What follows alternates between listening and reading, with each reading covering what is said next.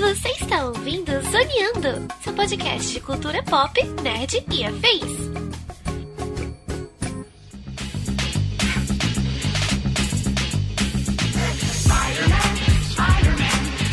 E começa mais um Zoneando Podcast, seu podcast sobre cultura pop nerd e afins, meus amigos. E aqui, hosteando este programa, aquele que já tava meio de saco cheio desse papinho de clone desde antes disso virar tema de novela na Globo. Estou eu, Thiago Almeida. E aqui juntamente comigo ele hoje, o maior escritor literário do Cabeça de Teia e hoje também fazendo o papel de Marvete de plantão, senhor Roberto II. É, eu já gostava do Homem-Aranha muito antes de ter 345 milhões de versões do Homem-Aranha. Né? Eu gostava quando era só o Peter Parker, eu já gostava. E viram mais Homem-Aranha, eu gostei mais ainda. Cara, olha, eu vou te, ó, vou te falar uma coisa, Roberto. Eu acho que alguém deveria escrever um livro, bicho. São tantas versões do Homem-Aranha. Eu fico me perguntando se alguém um dia escreveria isso, né? Se alguém seria louco. Idiota faria isso. Não, só uma pessoa completamente desalinhada da cabeça faria um livro desse, né? É um negócio impressionante. Pois é, meus amigos, estamos aqui reunidos esta semana para mais uma edição dossiê especial. Quanto tempo não fazemos aqui um dossiê no Zoneando e dessa vez trazendo ele, o amigão da vizinhança, o cabeça de teia, Homem-Aranha aí, que completou recentemente seus mais de 60 anos, né? Já um vovô, um vovô menino. É o senhor, senhorzinho. Já, já pega ônibus de graça. O personagem que ficou mais tempo no colégio, na faculdade, na história dos quadrinhos. É. Haja supletivo pra formar o Peter Parker. É. Então, E, e haja esforço pra não ser jubilado, né? Caralho. Exatamente. Então hoje a gente falar da história, da origem, dos principais arcos ali, vilões, acontecimentos mais marcantes, poderes, enfim, tudo isso que a gente repassa aqui nas nossas edições de dossiê. Então vamos lá, né? Sem mais delongas e vamos ao cast.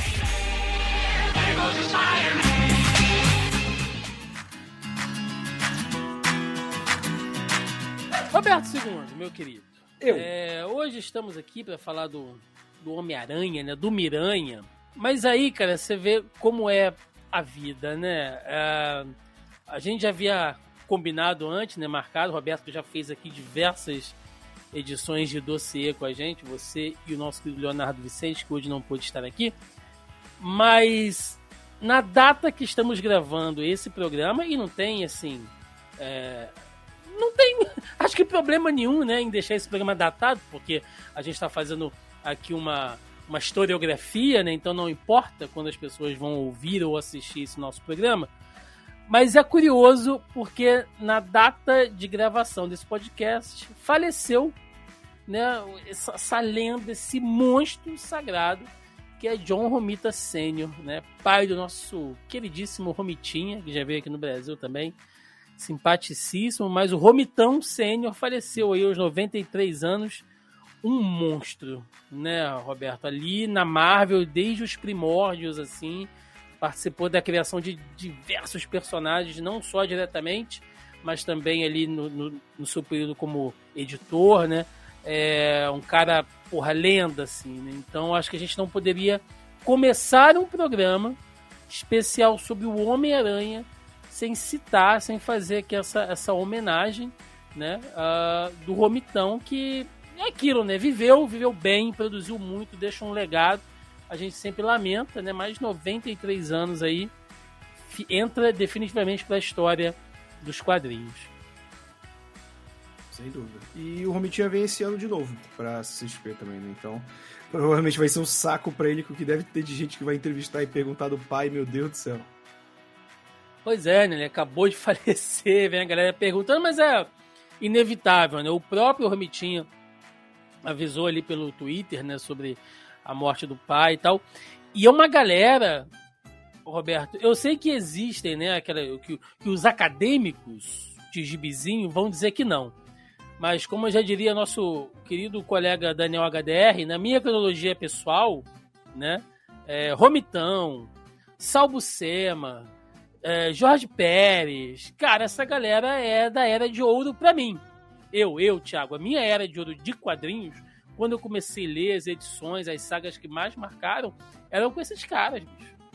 Sabe? É, é assim. A gente, ainda mais que a gente pega épocas. São épocas diferentes, mas era publicado ao mesmo tempo, tinha edição compilava antigo. Eu tô meio contigo nessa, assim. E eu acho que a gente, nesse sentido de. A gente gravou recentemente um podcast com o Hell, né? E a gente tava falando de X-Men, o Hell falando de como ele leu aquela fase do Claremont do Burn na época que saiu. Mas a gente é muito afortunado de também ter conseguido pegar para ler essas paradas meio que tudo junto, né? Eu tava Sim. lendo o Aranha do Romita, a Mulher Maravilha do Pérez, os X-Men do Claremont Burn, tudo isso enquanto eu ainda lia, né? Tipo, a gente é moleque, a gente tem tempo, a gente consegue ler um milhão de coisas em um dia, então é, é, é muito bacana e é uma das coisas que eu critico, né? Já que estamos falando de quanto a gente é velho, na, na molecada, né? Que tem a internet e só quer ler o que surgiu agora, né? O molecada parece que o mundo su surge só depois que você nasce. Então não tem Sim. uma pesquisa aí atrás. Pois é, eu, eu inclusive, assim, parece muito papo de, de velho, né?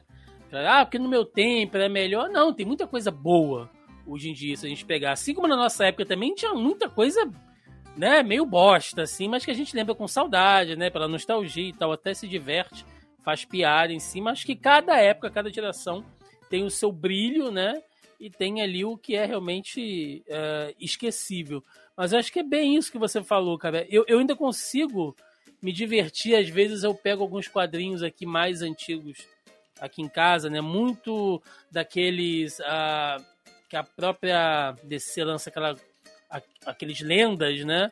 Que tem muita coisa clássica. A Marvel tem aqueles box da coleção histórica, então tem muita coisa legal ali, Agora muita tá coisa que muita coisa diverte. do Saga, né? O Saga tá pegando muito dessa, sim, dessa Sim, sim, A própria Salvati, né, fez muito sim. isso também, pegou umas coisas antigas, então vira e mexe eu pego esses quadrinhos assim, que é uma coisa que diverte muito, né? Que é uma época onde nem tudo tinha que ser grandioso, né? Nem toda grande história da Marvel precisava ser uma saga do multiverso envolvendo todos os Vingadores do mundo para salvar tudo.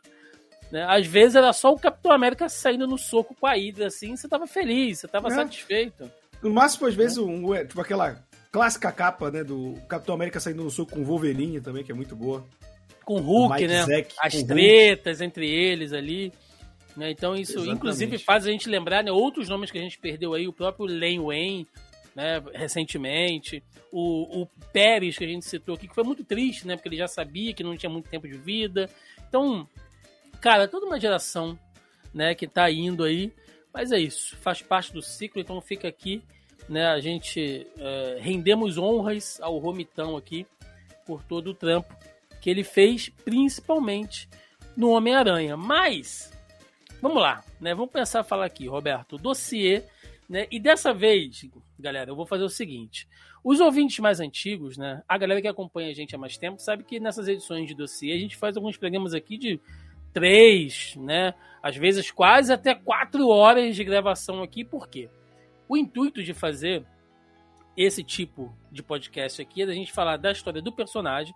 Então a gente pega toda a fase dele lá nas histórias em quadrinhos, depois a gente fala deles em outras mídias, então tem série, filme, é, videogame, boneco. Então a gente fala de tudo.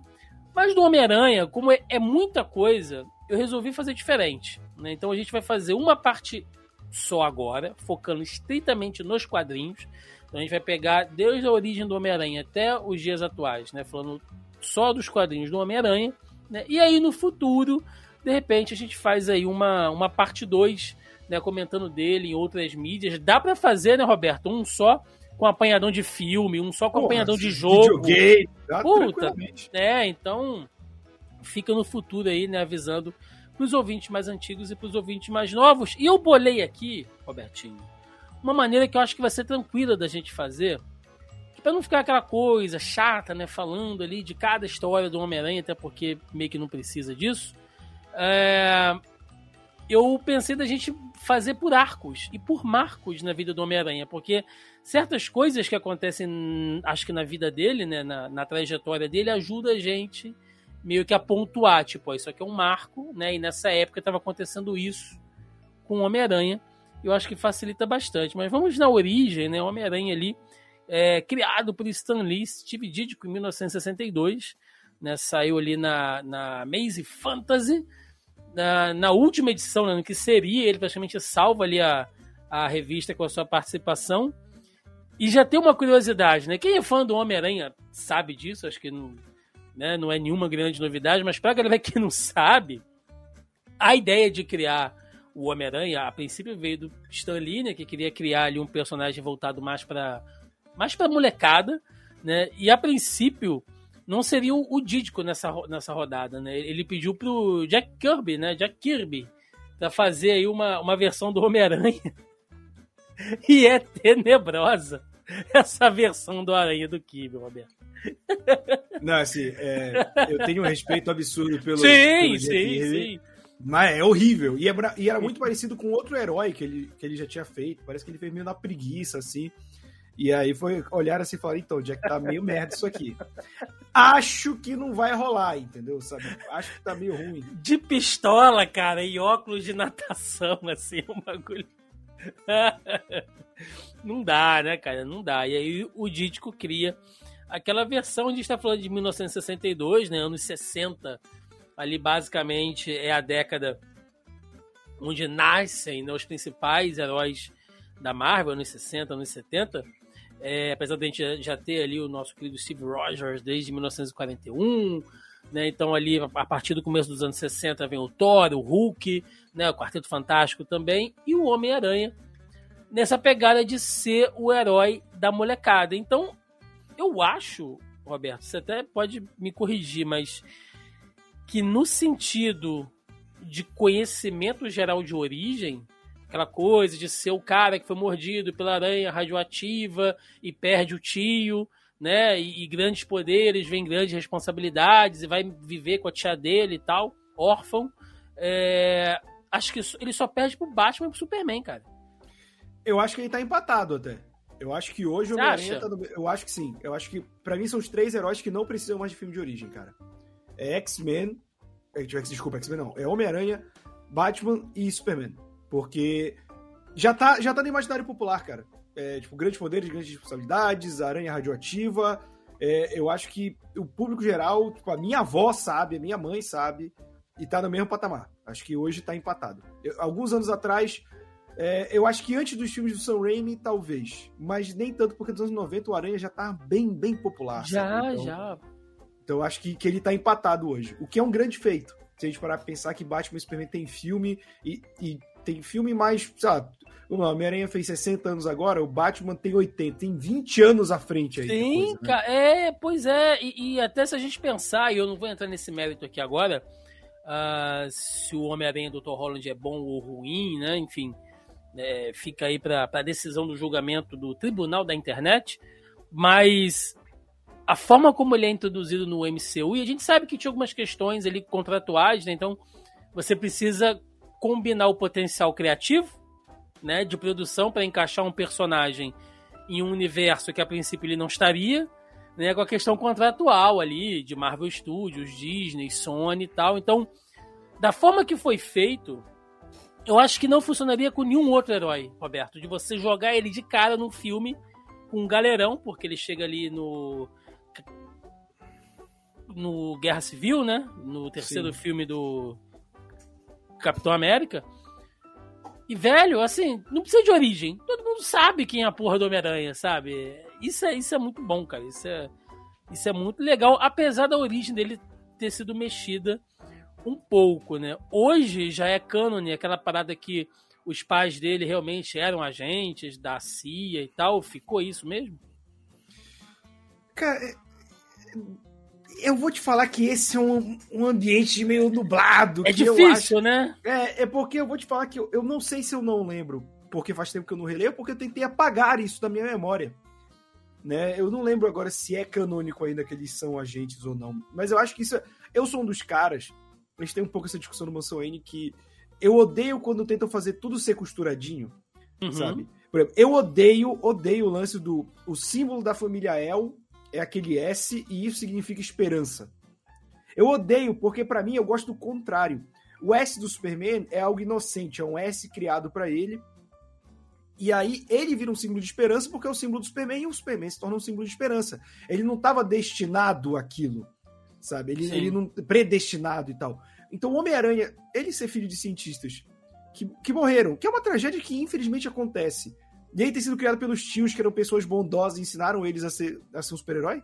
Pra mim é muito melhor do que ah, os pais dele eram agentes da Shield e tal, e por isso ele tinha. É, fica assim, parece que você tem que dar uma importância a mais pra situação e, e não, né? Até porque grande parte das origens de super-herói são por acaso. Né? O Batman era o moleque que tava lá no beco com os pais e quando foram assaltados. Né? O Quarteto Fantástico eram astronautas que se fuderam num acidente cósmico e ganharam de poderes. O Hulk, porra, explodiu. Qual a chance dele não virar gosma, né? E ganhar superpoderes, assim, depois de receber uma chuva de radiação gama.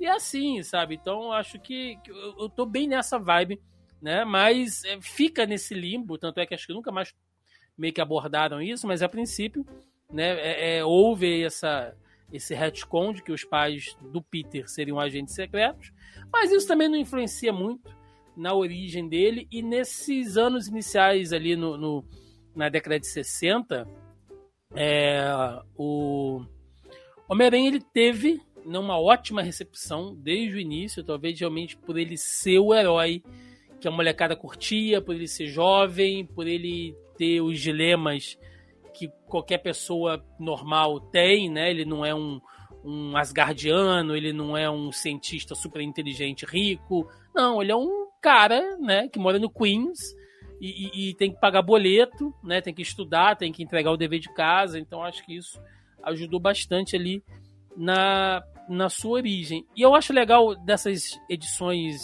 uh, dos anos 60, Roberto, que basicamente tudo que a gente conhece como parte do canon do Homem-Aranha está ali.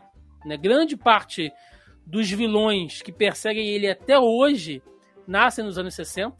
Né? Se eu não me Sim. engano, o primeiro super vilão que ele enfrenta era o Camaleão. É, é o, primeiro, o, é o primeiro super vilão dele. Que era comunista! Né? Então era o Homem-Aranha já contra, enfrentando o comunismo. E é primo do Craven. que é um russo safado comunista. Então, né? e aí depois é, ele vai enfrentar lá o velho da van, o Abutre. Então, é, é todos esses heróis perdão, todos esses grandes vilões, né, a grande maioria nasce ali nos anos 60, inclusive a origem é, do, do, do Andy, né, que vai ser o arco inimigo dele e tal. Uh, mas tem a, a, parte também de Peter Parker, né, porque ele tem ele a questão do ensino médio, e aí depois ele vai para a faculdade, que é onde ele vai realmente conhecer toda a gama de personagens que vão fazer parte da vida dele dali para sempre, né? O Flash Thompson, a Gwen, a Mary Jane, né, o Harry. Então são todos esses personagens que ele conhece ali nos anos 60. Se a gente pensar, apesar do Homem-Aranha, eu não, talvez o Homem-Aranha. Não sei se ele ou se o Demolidor são os mais pegadores, os mais salientes da Marvel. Cara, o Demolidor ele tá numas linhas aí à frente, eu acho que do Homem-Aranha. Né? O Demolidor tem outro mal que ele não só pega muita mulher, mas ele beijou na boca e ele fala quem ele é deu, duas, deu duas linguadas, virei. Então, tu sabe que eu sou demolidor, né? Aí a é mulher um morre cego, depois. É um cego que não pode ver mulher, né, cara? Exato. É o problema é que ele não tá nem vendo, ele parte para cima. pois é. Mas é legal que essa, essa, essa base social do Peter Parker todinha tá no começo dele, cara. Eu acho isso muito ah. legal, né? É, se é. você pega os anos 60 ali, tá todo mundo ali já. Mas é, cara, tem um, um lance que eu falo sobre o Homem-Aranha, que é assim: o Homem-Aranha, junto com o Quarteto Fantástico, são as duas maiores criações do Stan Lee. Não porque foi o que fizeram mais sucesso, né? Eram os quadrinhos que mais vendiam da Marvel até a década de 70, né? O Homem-Aranha ele passa o quarteto, depois que ele passa, ele nunca mais fica atrás, mas o quarteto ainda permanece um bom tempo sendo o segundo título mais vendido da Marvel. Depois ele é passado pelos X-Men e aí foi só decaindo. Mas o, o Homem-Aranha, justamente pelo que o, o Stan Lee faz com o Steve Ditko e com o Romita logo depois, durante vários anos, eu acho que ele estabelece um universo tão grande ali que é difícil você fugir dele. E isso não é ruim, sabe? Eu acho que muita gente consegue criar em cima disso e funciona muito bem. Então, é, é, eu acho que é mais mérito do Stan Lee, do Ditko e do Romita do que demérito dos outros, sabe? Eles conseguem. Não é que nem quando o Frank Miller pega que o Demolidor já tá pra ser cancelado e não tem porra uhum. nenhuma, sabe? E ele tem que criar do zero. Não. É, a base é muito boa, né? E isso sustenta o personagem por esses últimos 60 anos dele, tranquilamente. Sim. Inclusive, eles têm que fazer até assim é, é, certas atualizações, né? Se a gente for pensar dando um salto no tempo aqui, desses personagens da vida social do Peter Parker, né? A própria Gwen, né? Ou Gwen, aí de repente, né? Quem preferia a entonação, enfim, não importa. Já virou uma personagem agora, né? Tem a Spider-Gwen, então ela deixou de ser marcada pela namorada do Homem-Aranha que morre para ser uma personagem. Não é a mesma personagem, mas dentro do imaginário ela já criou vida, né? O próprio Harry Sim deixou de ser um amigo, passou a ser doente verde. Também o Flash Thompson virou o Venom, porra. É... Olha isso, cara. É, é, é, muito é muita loucura.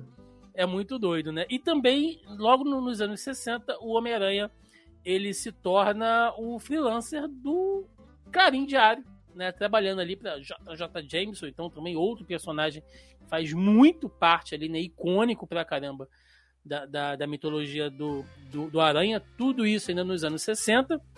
E também aqui, para eu não perder a data, ó, especificamente em The Amazing Spider-Man, anual número 1 de 1964, né, foi lançado o nosso Sexteto Sinistro, cara. A primeira versão do, do Sexteto Sinistro, ali pelo Steve Ditko, né, e pelo Stan Lee também criado porque o Octopus já tinha levado um cacete do Homem-Aranha algumas vezes, então ele cria também esse conceito, que é outra coisa que vai acompanhar o Homem-Aranha por muito tempo, né? Sempre tem um novo sexteto. Então eu acho, né, eu acho, acho isso bacana pra caramba. E aí vem, é, se a gente for contar, né, a segunda tragédia, segunda grande tragédia na vida do Peter após a morte do tio Ben, é, quase 10 anos depois da sua criação, em 1970, o Homem-Aranha tem que lidar com a morte do, do sogrão, né? O George Stace, que é o pai da Gwen, acaba morrendo ali durante uma, uma luta dele com o Octopus, né? Ele, ele acaba morrendo e tal. Ele revela que ele conhecia o, o, o, Peter, que ele sabia, né? Que era ele e tal. E faz ele prometer que não vai deixar a Gwen se envolver. Quem assistiu os filmes do Andrew Garfield, eu acho que tá bem adaptado ali. Sim, né? sim. Isso, é, isso é mais ou menos aquele esquema. É. Que já, que já marca o personagem ali, que uh, não importa o quão divertido, engraçado e piadista ele, ele seja, é, a cada época vai ter uma desgraça na vida do Homem-Aranha, né, cara? É, eu acho que isso se torna uma maldição literal, que é as pessoas achando que para você escrever bem o Homem-Aranha tem que ter uma tragédia, né? E aí isso vai. Tem, tem pessoas que fazem isso bem, por exemplo, como o JM Dematteis. O JM Dematteis escreve das histórias mais tristes do Homem-Aranha, mas sempre com leveza, né? E, e acho que é justamente isso, porque quando você tem a leveza do Homem-Aranha, é, o humor dele, o modo como ele vê a vida, a tragédia tem mais impacto. E aí, quando a galera começa a fazer o Peter ficando mais violento, ficando mais puto e mais merda acontecendo, vira tudo a mesma coisa, sabe? Eu acho que, que falta um pouco essa régua que o JM de Matheus, para mim, é, ele é um exemplo do cara que mais equilibrou isso, tranquilamente, assim. É, e acho que para os outros autores falta esse semancol um pouquinho. Pra... O próprio Stan Lee fazia isso, né? O lance do, da época do Stan Lee é que ainda tinha meio que um final feliz. Era o perrengue, era o meio, né? Sim. O perrengue era o meio ou aquele final meio pica-pau, que é tipo o Peter, o Peter achando que, tipo, ele passou um perrengue, ele salvou a tia, ele acha que ele vai beijar a duas mulher, mas aí ele perde as duas, sabe? Então não é um perrengue também tão assim. Você é, falou da, da versão do, do Stan Lee, né? a gente citou o Demolidor. Se você pega o Demolidor da fase do Stan Lee e vai ler depois do, do Ai, meu Deus. A gente falou agora do. Me ajuda aí, papai. Demolidor. Ai, Dark Knight. Fugiu na minha cabeça agora o nome do Frank Miller. Frank Miller, olha só. Minha, tô, gente, tô ficando velho, me desculpa. Se a gente a idade lê, chega, é a tarde, idade né? tá batendo, já, tá, porra, já tô louco aqui. Mas se a gente lê o Stan Lee, né, e lê o Miller do Demolidor, tu vê que é outro personagem. também. Sim. Então é bem isso. Não, eu falo isso. Que você tipo, falou. É bem é, isso. O, o Stan Lee, ele criou, mas ele não é o pai do, das, dos X-Men, o Chris Claremont, do Thor, o Watt Simonson, do Homem de Ferro, é ninguém. Mentira, brincadeira até. o Homem de Ferro é foda também. Mas, tipo, Homem-Aranha e Quarteto é dele. Isso ninguém tira, sabe? Uhum. As bases que ele criou são muito fortes. Tem que passar alguma coisa, uma leveza e tal, e sempre pensando na molecada, né? Sim. Mas, por falar em molecada, Roberto, anos 60 e anos 70, nós tivemos uma coisinha chamada ali na, na, na, na tal era de prata, né, dos, dos quadrinhos, uma coisa chamada é... Comic Code Authority, né, que era aquele selinho ali de, de que você tinha que fazer quadrinhos construtivos, não podia ter violência, não podia ter putaria, né, não podia abordar temas pesados. E o Homem-Aranha, ele já em 71, né, em Amazing Spider-Man 97 de 71, ele lança uma história que faz, né, que, que marca o mercado editorial como um todo, que faz a primeira revisão né, do Comic Code, que é aquela história que o Harry Osborn usa LSD. Né? Na história não é dito que ele usa LSD, né? Lembrando que o, o Harry sempre foi escrotizado pelo, pelo pai dele. Enfim, Sim. quem assistiu os filmes do Andrew Garfield também, isso está bem representado lá. Né? É... O Harry sempre foi bem escrotizado, assim. E.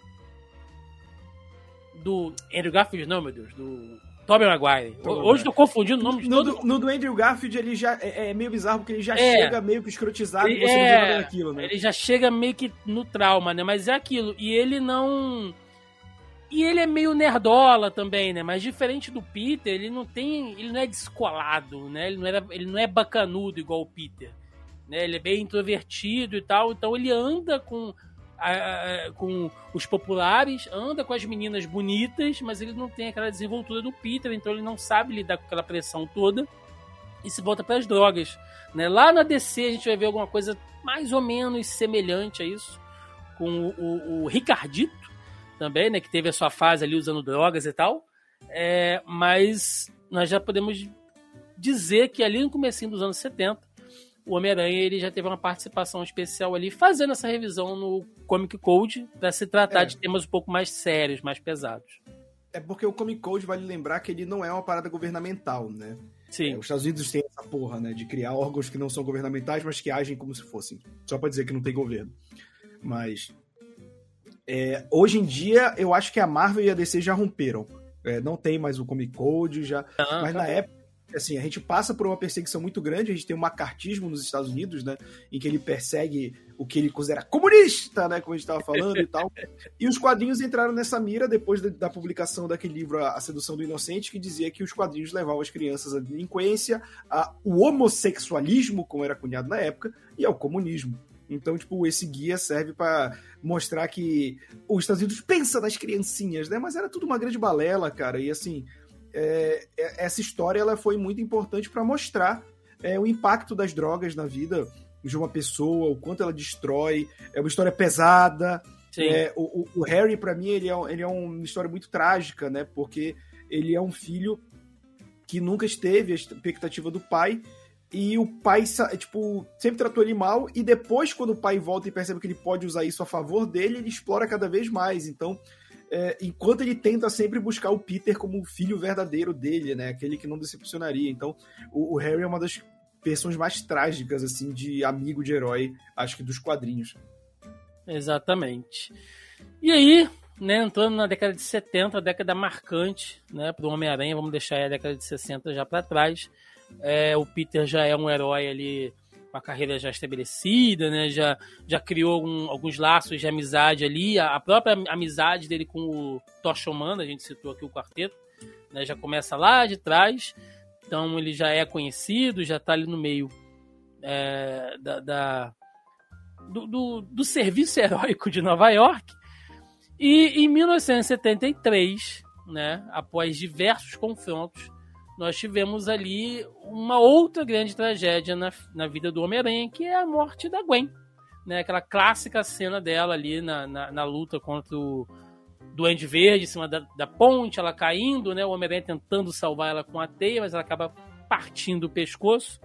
E aí, aquela clássica capa também, né? A cena dele com, com o punho levantado assim, você vai me pagar e tal. É, super marcante, já foi reencenada em diversas outras obras, né? os filmes já fizeram isso. Fez muito bem, eu acho aquela cena do. do apesar daquela mãozinha de teia assim na, na, na, no filme do Andrew Garfield. A mãozinha de teia é horrorosa, mas a cena a é mãozinha, Mas a cena é foda pra caralho, né? Então quando, acho... quando a, Porque, tipo assim, o quadrinho tem uma sutileza, né? Que por anos teve essa discussão. Eu me sinto muito velho quando eu lembro disso. É, que era assim: é, foi o Homem-Aranha que matou ou ela já estava morta na queda? Né? E aí, o detalhezinho é que o snap, o barulho do pescoço quebrando, ele não. A onomatopeia ela não tá destacada na página, né? Como geralmente é. Ela tá atrás do pescoço. Bem pequena e foge ao, ao olho rápido. Mas é aquele negócio, se ele não sal, se ele não botasse a teia, ela morreria caindo na água. Se ele sal, puxasse, ela iria morrer de qualquer jeito. Então, tipo assim, é uma sutileza muito grande.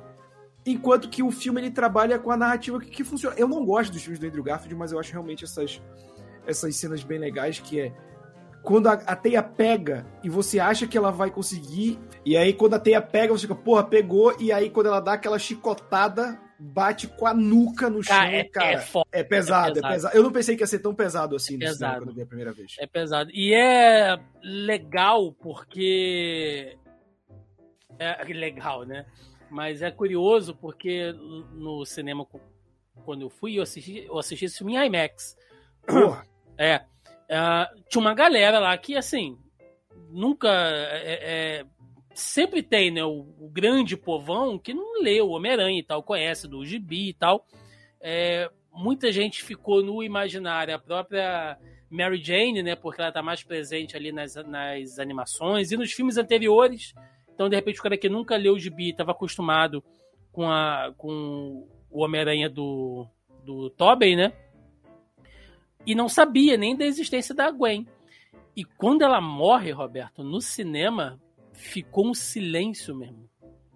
Tu só ouve aquela. Quando a pessoa. Sabe quando a, o pessoal em volta prende o. Sabe, daquele.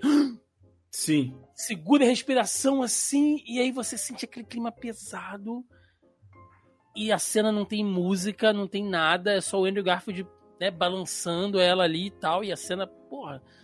E aí você vê a galera, tipo, meu Deus, é um filme do Homem-Aranha, um filme de super-herói pra criança, né? Mas é, é isso, é seca, é brutal. E sem sombra de dúvidas, eu acho que é um do, do Se a gente for colocar, sei lá, top 3 fatos mais marcantes na vida do Homem-Aranha, cara, essa tem que estar tá ali sempre. Sim, e é engraçado, como a gente tá falando, né? Como o Stanley foi, foi importante, o Stanley já tinha deixado o cargo de, de escritor, ele era editor da Marvel nesse momento. E foi preciso ele viajar, ele estava na Europa, acho que resolvendo coisas da Marvel. E o John Romita, Romitão. que aí. O Romitão, eu esqueci o nome do, do escritor, acho que foi o Gary Conway, né? Que, que, Sim. que tava escrevendo. E aí eles fazem meio que. Eles trapaceiam, porque já tava essa ideia. O Stanley fala: não, não vou matar a Gwen e tal. Aí o Romita, que era meio que segundo no comando, né, ele era diretor de arte da Marvel, ele vira assim pro Greg fala, faz, faz essa merda aí, faz essa merda aí que depois eu me resolvo com ele. E aí quando ele chega, ele fica puto, né? Tipo, caralho, vocês, vocês me sacanearam, sabe? Porra. e aí, tá certo.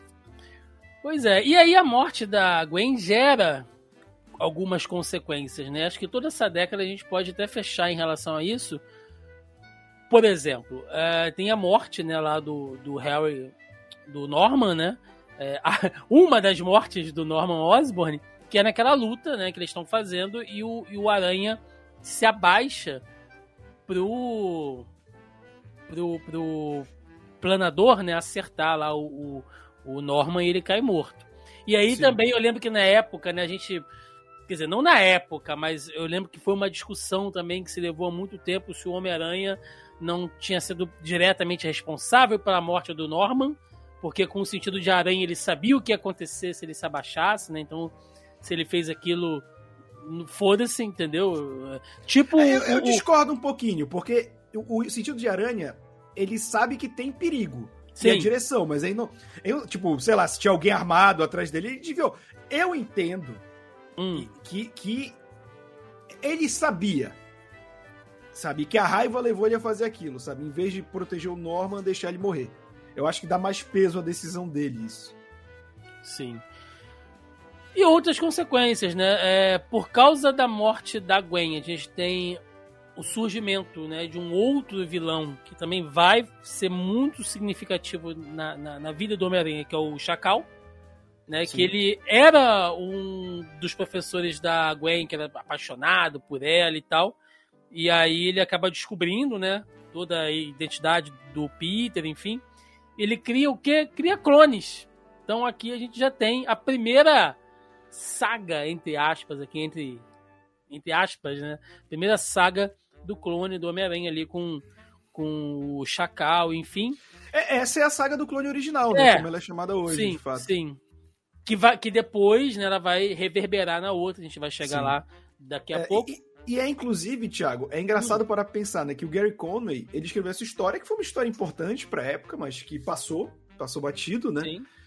E hoje em dia, quando a gente para pra pensar, a saga do clone original é mais impactante pro Homem-Aranha do que a morte da Gwen Stacy. Até por causa do Aranha Verso, né? Sim, sim. O fato de você ter a Gwen tira um pouco do peso da morte da personagem original. Né? Até Sim. porque também tem muita gente que não leu a fase em que a Gwen Stacy era viva. Então eu acho que assim, o Gary Conner escreveu simplesmente um dos momentos mais icônicos do quadrinho, mas o grande legado dele hoje pro Homem-Aranha são os clones. Né? Sim, sim. Gary Conway, que também, é, assim como o Romitão, né? Criador do Justiceiro, que tem sua origem nessa fase do Homem-Aranha. né? Sim. O Justiceiro Que ele surge como vilão, né? Pra É, como é herói, né? mercenários, como uma espécie de Rambo urbano. Você lembra que no começo ele tinha a faixinha ali na cabeça, né? Graças a Deus tiraram Ele já- do- É, mas ele é total Rambo, né? Ele é, ele é.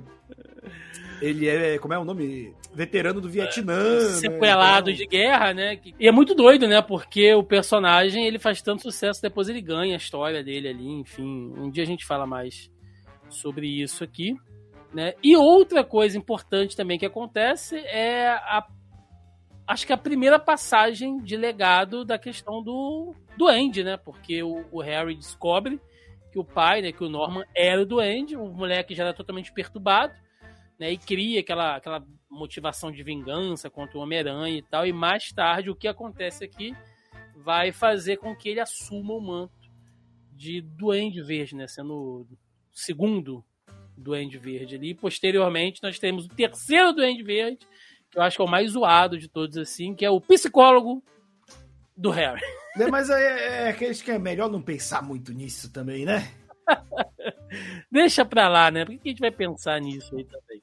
Existem pessoas traumatizadas, existem pessoas muito traumatizadas, e existe o Harry Osborn, que conseguiu traumatizar o psicólogo dele a virar um super vilão.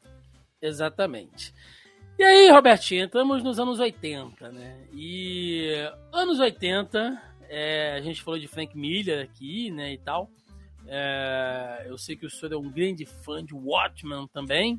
Então, Sim. anos 80 é a fase dos quadrinhos darks. Tudo tinha que ser dark, sombrio, tudo muito pesado, todo mundo carregado. E o Homem-Aranha precisou entrar um pouco nisso, né? Então as histórias ficaram ali com uma paleta de cores mais escura, inclusive escurecendo o uniforme do Homem-Aranha, que ganha seu uniforme negro ali nos anos 80, mais precisamente né, em 1984, ano em que eis que vos fala nasceu, que é nas sagas Guerras Secretas, né? Acho que a primeira grande mega saga da Marvel, né, se a gente for chamar assim, que é uma parada tomada maravilhosa, como, né? como a primeira mega saga dos quadrinhos, É, né? que ela é um sim. pouco antes da Crise das Infinitas Terras. Sim, sim, sim, sim. É, é porque Crise ela aborda uma questão editorial mais ampla, né? Ela faz um reboot na linha do tempo, ela reúne personagens de outros selos que ali a DC tinha adquirido e tal. Mas se a gente for pensar no quesito saga, né, que é juntar vários personagens nesse sentido de fazer um grande crossover, é, Guerras Secretas realmente, como você disse, ela tá ali na, na sua origem e é maravilhoso, tá? Merece um programa à parte. Um dia a gente tem que falar só sobre Guerras Secretas que eu acho fantástico ali. É, é um show de ignorância, todo mundo se dando patada, né? O, os X-Men dando patada o tempo inteiro nos Vingadores, né? O Thor escroto o tempo inteiro. Eu acho maravilhoso, cara. Eu acho maravilhoso. É, todas as adaptações que a Abril fez na época do formatinho, apagando boneco, né? é ótimo ali. Tudo cara, fora da cronologia. Não, não. É, é, é, lindo, cara. É lindo, eu acho que, que as editoras brasileiras, tipo a Panini hoje, deveriam ter o direito, pela Marvel, de publicar a versão da Abril. Toda picotada, sabe? Tipo, faz, um, faz assim um encadernado maiorzão, aí bota no final como extra versão da Abril, né? É muito bom. E o Homem-Aranha, né, ganha ali o seu uniforme negro na, saga, na saga Guerras Secretas. Se você tá ouvindo esse podcast, tá assistindo a gente, não faz a mínima ideia Gente, basicamente assim, uma entidade cósmica, né, criou um mundo onde ele pegou vilões e heróis da Terra e botou ali para cair no soco, fazer rinha. É isso. Basicamente isso. É um videogame e tudo foi um grande pretexto para fazer o quê? Vender boneco. Que é o que a gente sabe que vende muito. Inclusive, os bonecos são lindos, assim, os bonecos vintage da, da lá do Guerras Secretas, que são, são bem legais. E o Homem-Aranha acaba encontrando lá uma, uma máquina, né? que, que fazia os uniformes ali da, da dos heróis que estavam lá naquela base. E o uniforme negro ele é criado ali e não se fala em Venom ainda, tá, gente? Era só não, um demora, uniforme demora preto. alguns anos até se falar isso. Sim, sim, era só um uniforme preto. Não, não existe. É. E por mais simplório, Roberto, que seja, porque se você pensar bem, é um uniforme preto, preto, né? Às vezes meio azulado, dependendo ali da, da cor, com o símbolo do aranha branco no, no peito, os olhões brancos ali. Esteticamente ele é simples e é marcante, cara. Eu Sim. acho incrível como esse uniforme ele é marcante. E tu saca que ele veio de um fã, né? Eu não sabia. É, um fã apresentou a ideia pra Marvel, a Marvel pagou, tipo assim, uma pichincha pra ele Tipo, ó, a gente paga aqui pelos direitos e o cara vendeu e, cara, simplesmente é um dos uniformes mais icônicos do Homem-Aranha, né? É top 5 fácil. Vamos sim, lá. sim, sim. Facilmente. E bom, o Homem-Aranha fica com aquele uniforme negro ali durante um tempo. Tempo, né? Inclusive uh, durante uma, um outro trauma na vida dele, que é a história da morte da Jean Wolf, que era chefe de polícia e amiga, né, do Peter e acaba morrendo ali numa história de 1985, quando ele enfrentava o, o... Devorador de Sonhos. Devorador de sonhos ou de, de pecados. pecados? Pecados, é, isso aí. Inclusive, essa saga é conhecida por dois nomes. Às vezes as pessoas pesquisam que tem a saga da morte de John the Wolf uhum. e a saga do Devorador de Pecados. Eu, como sou uma pessoa burra e esqueço das coisas, eu tenho dois encadernados porque eu comprei um com cada nome, inclusive. Escrito pelo grande Peter David, né? Este homem este, este ser lendário também. E considerada também uma das grandes histórias do Homem-Aranha e muito pesada, né? Muito forte ali também, pegando toda Sim. aquela veia de desgraça que tinha que acontecer nos anos 80, né? Então, o Homem-Aranha ali. Né? Inclusive, é nessa história, a gente já falou dele aqui diversas vezes, né? Matt Murdock, é nessa história que se fia a relação de amizade que eles mantêm até hoje, né? Que é o Matt servir, é, meio que servindo como bússola moral do Peter, porque assim como ele quase fez com o Norman, né, ele ia abrir mão de, de, de toda a moral dele e ia matar o cara, né? Pelo que ele fez Sim. e tal, mas o Matt vai lá, convence ele de que aquilo tá errado e tal, enfim. Né? Então é importante também porque sela a amizade desses heróis. E ainda nos anos 80, Roberto, a gente precisa falar da Última Caçada de Craven, né, que é Sim. é uma história marcante, do Homem-Aranha. E é do JMD Mateis, né? Exato, exatamente. Que a princípio tem essa curiosidade, né? Você pode até me confirmar, que era pra ser uma história do Batman, né? Mas foi rejeitada. É, é, era pra ser do Batman. Na verdade, o JMD Mateis ele tinha a estrutura da história meio que pronta e ele queria vender ela como do Batman. E aí não aceitaram. E, cara, é, é muito engraçado que a gente brinca. A gente fez um. A gente fez um podcast só sobre essa saga lá do Fala Animal. E aí a gente brinca que tava o JMD Mateis andando, tipo, um caderninho assim pelos corredores. Então, eu tenho uma história aqui que eu... Aí eu, ah, não, eu queria fazer do Magno. O cara, sai daí, pô. Conseguiu vender pro Homem-Aranha na história. E graças a Deus, né, cara? A galera Porque... já abaixando por trás daquelas divisórias, você falou assim, não, olha o Dematês aí de novo. O cara, cara, se esconde na escrivaninha falando assim pro outro, esse cara quer vender aquela história que ele mata o maluco e depois volta. Ele não dá, cara. chegava na porta do, do escritório e batia a palma assim, ó. Ou de casa, né? Vocês têm tempo pra ouvir a palavra de uma saga aqui que eu escrevi, né? Mas tá aí, cara. E por muito tempo. E, gente, pelo amor de Deus, humor. Humor. Tenhamos senso de humor. né, foi considerada o único clássico da Marvel, já que a Marvel não tem clássico. Dois, né? Que é essa e a queda de Murdoch. Dois é, clássicos da Marvel. Porque tem uma galera que fica braba, né, quando fala isso. É, então. Mas... Eu falo direto só pra galera ficar brava. Brincadeiras à parte, e é uma puta história, né? E ela marca Sim. também, porque não só pela história em si, a gente não tá falando muito de, de, de histórias fechadas, a gente tá falando mais sobre fatos marcantes, mas também é, porque é meio que o fechamento de um outro vilão. Eu gosto muito do Craven, inclusive acho ele um vilão muito mal usado recentemente. Eu acho que, que enfim, ele ficou meio esquecido ali no, no churrasco da Marvel por muito tempo. Então eles usam ali o fato dele enterrar o Homem-Aranha vivo, né? Tem aquela capa que é maneiríssima. E ele veste o uniforme negro, mais uma vez, provando que não tinha ideia de Venom, de simbionte, de porra nenhuma ali. Né? Então é. É muito. É muito é, legal não, e é muito é, marcante. É porque o, Homem-Aranha ele usa né, o uniforme negro depois ainda de tecido. Sim. Depois do, do Venom e tal. Mas eu acho que a questão do Craven é que o Craven foi um personagem meio perdido no tempo e que hoje tem uma chance de, de trazer ele de volta, que assim, ele surge meio que. Tem muito do circo, né? No quadrinho ali dos anos uhum. 30, 40. Tanto que o, o famoso cueca por cima da calça dos super-heróis é uma alusão ao circo que sempre aqueles homens fortes do circo usavam, né? Um, um maiôzão e por cima uma sunga, né? Pra... Então era referência aos homens fortes do circo e o Craven é aquele caçador de desafios, né? Sim, tipo, exatamente como se fosse eh, daqueles quadrinhos pulpes antigos e tudo mais. Com aquele bigodão, né? Com Isso. aquele bigodão armado e tal. Pois é. Só que com o tempo, né, a, a, gente foi vendo que isso tudo era uma farsa, né? Esses caras sempre enganavam, é, contratavam alguém para matar o bicho, só aparecia na foto segurando a onça morta. Então o Craven foi um personagem que ele caiu meio que, na verdade, no conhecimento geral do que era esse, essa figura, né? E eu acho que hoje, né, com a volta desses documentários Bear Grylls, não sei o quê. E até o, la o lado dele ser um mercenário russo, né? O jogo uhum. do Homem-Aranha parece que vai mostrar isso. Eu acho que dá uma sobrevida. Mas a, eu acho que a, a última caçada de Craven ela é muito legal porque ela coloca o Craven vendo ele como um fracassado, né?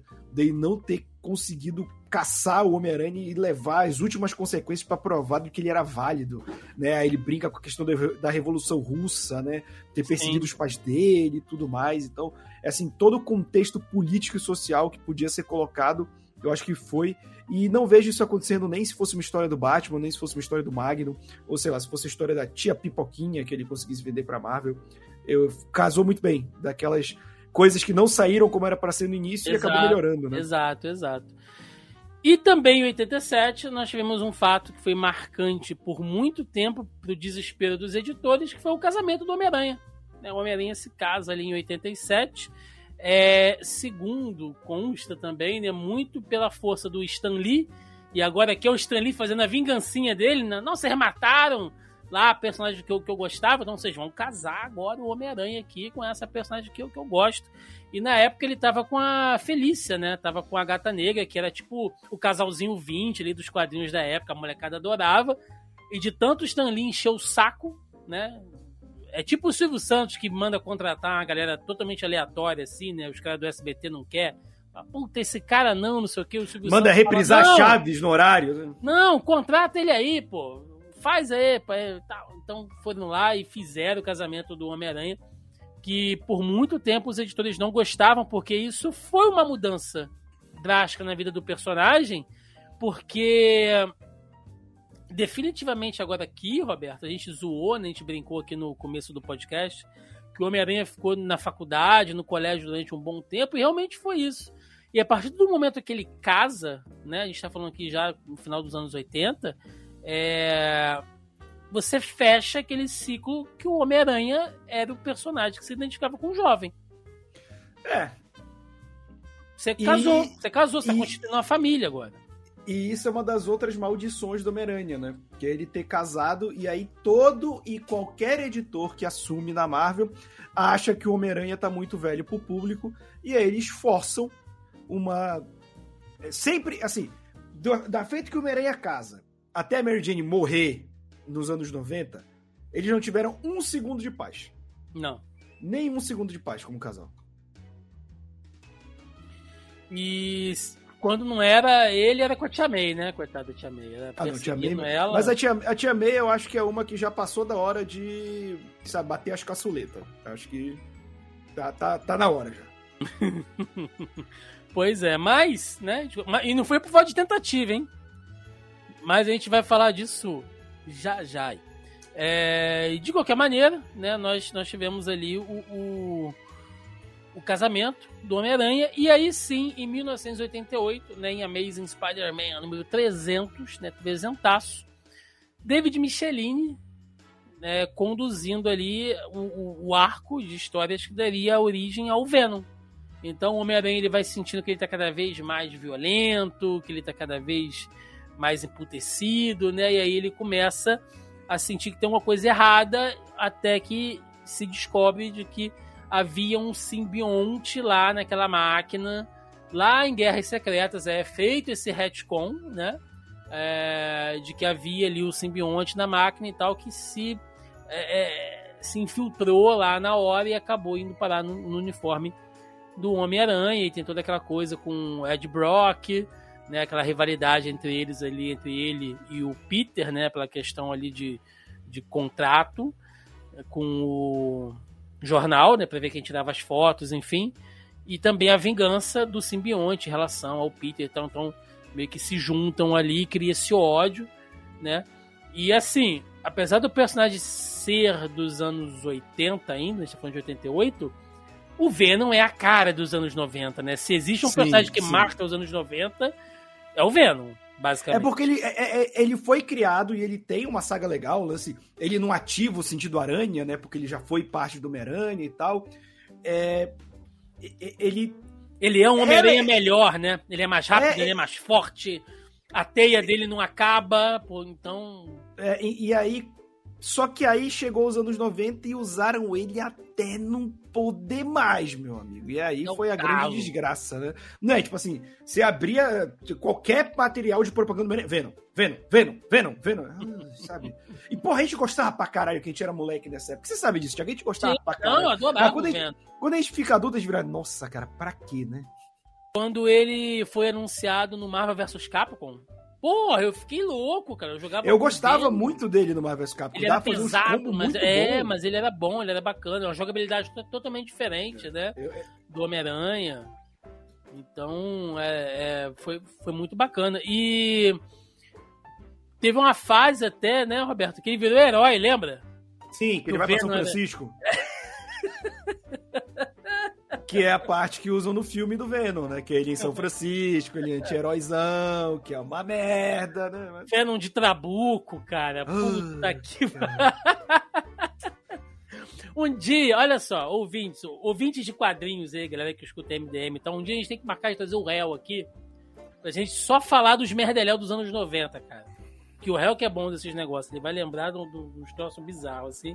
Mas era nesse naipe. Era, era a época que todo mundo usava Trabuco. Superman de Trabuco, você lembra do Superman de Trabuco. Sim. Também. E Mullet. E mullets, né? O Batman com metralhadora de lâmina na mão. É maravilhoso. Mas isso fica para um, pra um outro dia. né? E aí, entramos nos anos 90. Entramos no- nos anos 90. É, logo de cara, mais um trauma, né? Porque o Harry, ele recupera aquelas memórias dele, ou seja, ele que havia se tratado, né? Feito a terapia lá para se livrar da questão do, do legado do pai, ele acaba retornando como Duende Verde e acaba morrendo. Né? Então é mais um trauma na vida do Homem-Aranha, logo ali no começo dos anos 90, mas, né, de acordo com o que o Roberto falou, anos 90 é o ano do Venom, e em 1992 nós temos o quê? Mais Venom. Se um Venom era pouco, bota um Venom aí E se a gente fizer o Venom mais Venom, né? mais, mais cruel, mais revoltado, mais violento. Então a gente vai pintar ele de vermelho para mostrar que ele é mais assim, né? Agressivo, sanguinolento. E nós temos esta pérola chamada Carnificina Total, né? Que é onde nasce lá o Carnês, né? Cletus Casade, o Caside, é, que é o Carnificina também, que é outro personagem que vai ficar para a mitologia do Homem-Aranha aí durante muito tempo. Uma saga que é muito lembrada pelos fãs do Homem-Aranha. Tem joguinho do Super Nintendo, todo baseado em cima dela. mas que não é, se você ler hoje em dia. A gente é... gravou um podcast sim. sobre isso também. Sim. Mas sim. olha, eu vou te falar, o jogo ele, ele ainda é legal hoje em dia, mas sim. a saga. É complicado. Inclusive, assim, o Homem-Aranha tem muita coisa bacana, tem muita coisa trash também, até pela quantidade, pela demanda de histórias, né? Mas até as coisas meio trash são meio divertidas. Né? Eu, eu gravei com, com o Roberto lá e os, e os meninos lá no canal da Hora Suave. Inclusive, depois vou até deixar aí nos comentários aí pra galera dar uma olhadinha lá na live. Uma live muito bacana que a gente relembrou né, as piores histórias do Homem-Aranha. E a gente tinha que falar de Carnificina Total, porque é uma loucura, tinha, assim. Tinha. É boneco saindo do bueiro, tipo, ah, é aqui que vai comer o rabo do aranha, né? É aqui Sim. e tal. E aí todo mundo se junta, do nada, motivação, qualquer coisa. Aí tem um manto e adaga, né? Tem, tem, tem porra, tem, no final aparece a flama depois também. É, é, é, cara, é esquizofrênico, assim, né? Mas é outro fato muito marcante na, na cronologia do Homem-Aranha que a gente não pode deixar de lado. E em 1994, Roberto, 94, né, um ano que tava todo mundo feliz, o Brasil era tetracampeão, né? A gente, eu, eu lembro de assistir o Tetra lá na casa do meu tio, todo mundo bêbado, né? Meu, meu, meu tio Beto, né? Caiu dentro do Ribeirão lá, caiu da ponte, bebaço, a gente teve que tirar ele do Ribeirão. Então, porra, foi maravilhoso, festa de família.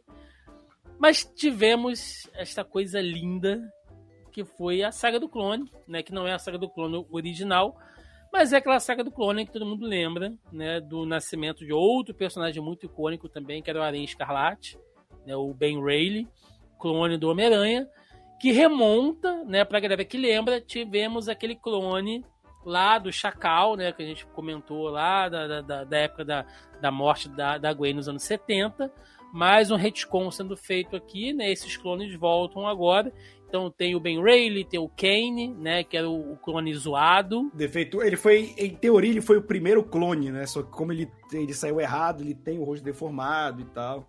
Sim, sim. Que voltam ali, então é, é, fica aquela briga ali por identidade, né? Uma época que o Homem-Aranha deixou de ser o Homem-Aranha, né? O Peter deixou de ser o Homem-Aranha, como ele já tinha feito trocentas outras vezes. Aí o Ben Reilly assume o papel como Homem-Aranha, num uniforme bem legal também. Lembrando que os anos 90 foi o ano ali da meio que um que os heróis tiveram mudanças radicais, né, Roberto? O Batman deixou de ser o Bruce Wayne, foi ser o Jamie Valley, o Lanterna Verde deixou de ser o Hal Jordan, passou a ser o Caio como lanterna principal.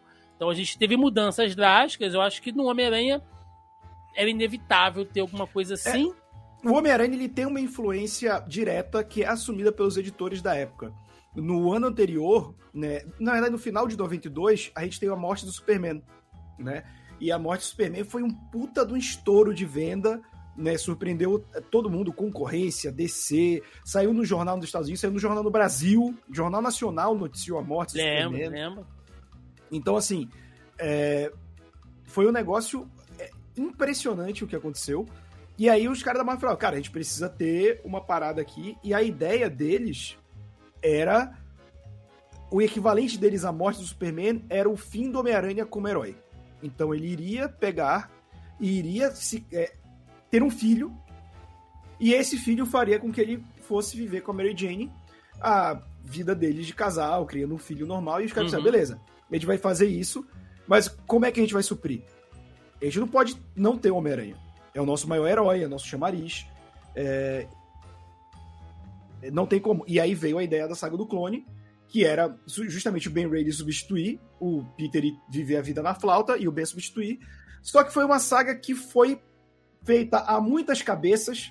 É, a gente a gente tem essa memória na época de que a saga do clone demorou mais tempo do que parece, porque foram só dois anos né, de saga do clone. Começa em 94, termina em 96 com a morte do Ben Reilly. Mas, cara, nessa época, o Homem-Aranha, se eu não me engano, tinha quatro títulos. Né? Então, por mês, equivalia a ler quatro. Era muita coisa, era muita coisa. Dentro da saga do clone, a gente tem várias sagas que, por si só, tinham edições também. Então a gente fez esse cálculo por baixo que quatro edições, ou seja, a cada três meses, hum. equivale a um ano de leitura.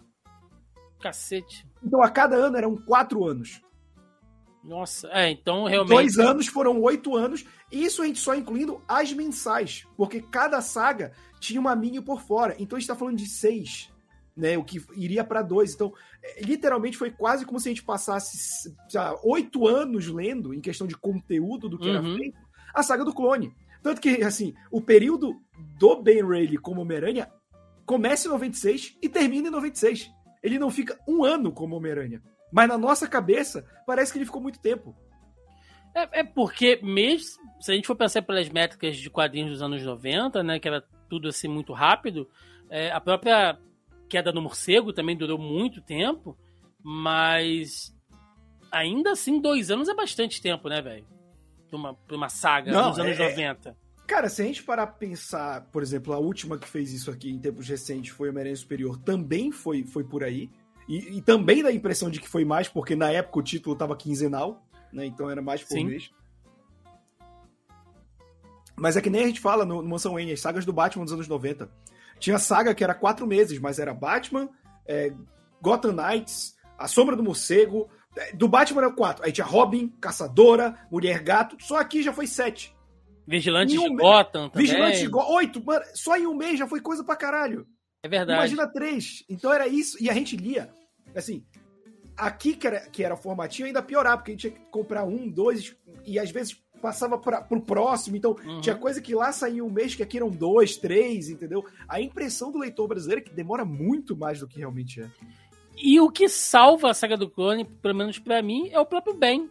Que ele, ele era o Homem-Aranha menos derrotista do que o Peter havia se tornado, né? O Peter ele entrou naquela fase tipo, ah, eu não quero mais ser Homem-Aranha, grandes poderes, grandes merdas na minha vida, eu não quero mais. E o Ben Reilly ele tinha mais daquela daquele otimismo, daquele senso de humor do Homem-Aranha que a gente curtia, né? E ele era um Homem-Aranha sem amarras, sem família, né? Então ele se arriscava mais e tal.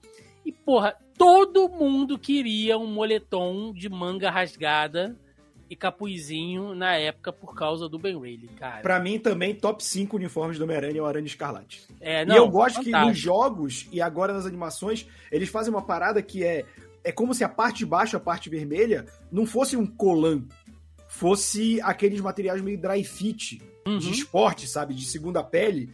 Porra, no jogo do Homem-Aranha de 2019, é, é, é, nesse estilo, eu acho lindo, cara. E aquele moletom, inclusive nosso amigo Thiago Brancaté do Mansão Wayne, ele tem esse moletom, que é o moletom azul com a parte vermelha, e ele, ele tem o um link para quem quiser, pode ir lá no Twitter dele pedir que ele tem um link de onde ele comprou e tá baratinho.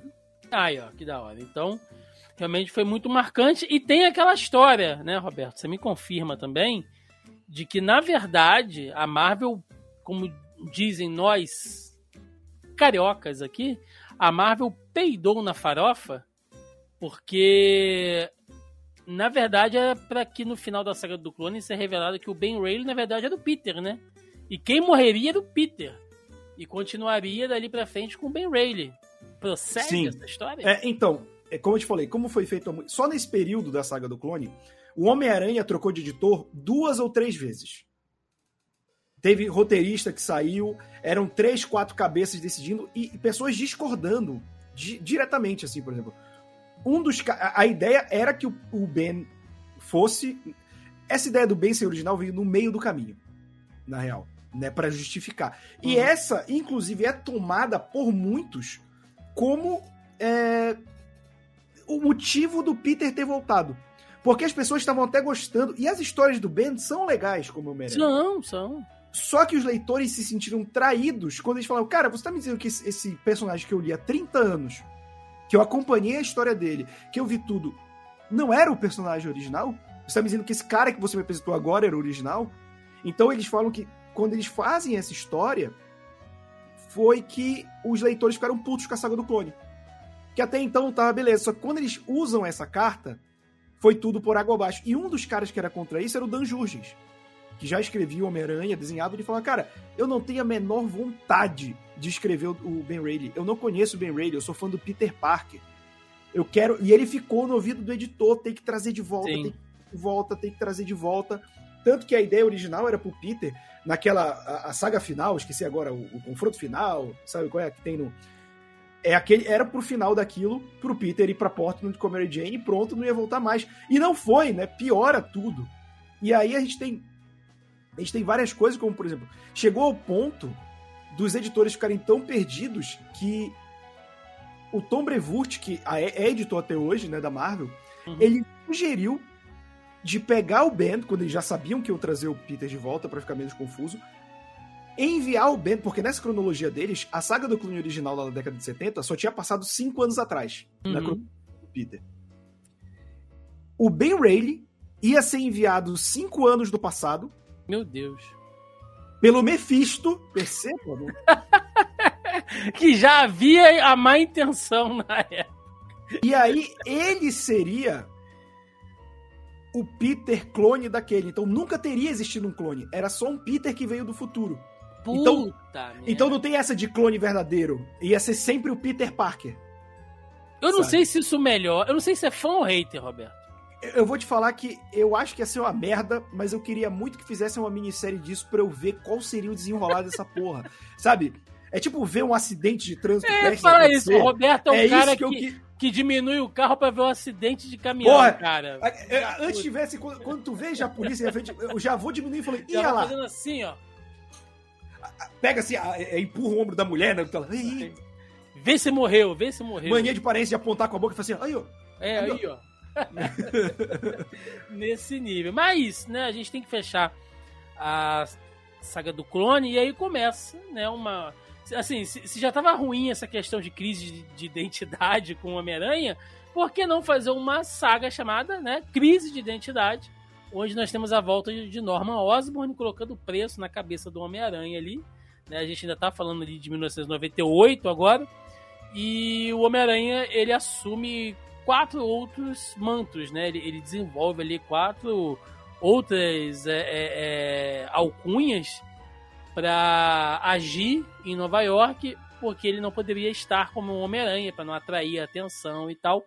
E eu lembro de ler isso no formatinho e eu lembro que era muito legal, Roberto, que foi quando ele assumiu ali a fase do ricochete, do da Vespa, do Sombra e do Prodígio, né? E cada um tinha um poder diferente porque Sim. ele usava uniformes com com outros poderes diferentes. Então um ele voava, o outro era mais sombrio ali, ele mudava aquela personalidade dele de acordo com os poderes. Eu sei que se eu reler hoje, eu vou provavelmente vou achar meio paia. Mas eu, eu, eu, na época, eu lembro que eu me diverti muito lendo isso, cara. Cara, eu gosto dessa fase. Inclusive tem aqui nos formatinhos, só que tá em caixa, já tudo amontoado, senão eu pegava. Uhum. Mas eu também gosto muito dessa fase. E muita gente tem carinho. O Lucas, que grava comigo, o Dr. Zayos, ele, ele me deu os formatinhos dele, né? Que eu já não tinha os meus. E, e, ele gosta, ele lembra sempre que ele fala, não, tinha aquela história que ele ficava com várias personalidades. É legal, é legal. É, muito bacana, cara. Tipo assim, é uma história que assim, ele tá sendo caçado, ele tem que mudar de identidade, mas tem aquele lance que a gente comentou, a leveza, tem um humor, né? Tem uma parada legal pelo fundo. Então, é esse tipo de saga do Homem-Aranha que eu acho bacana. E ainda em 1998, né, pra gente fechar os anos 90, é...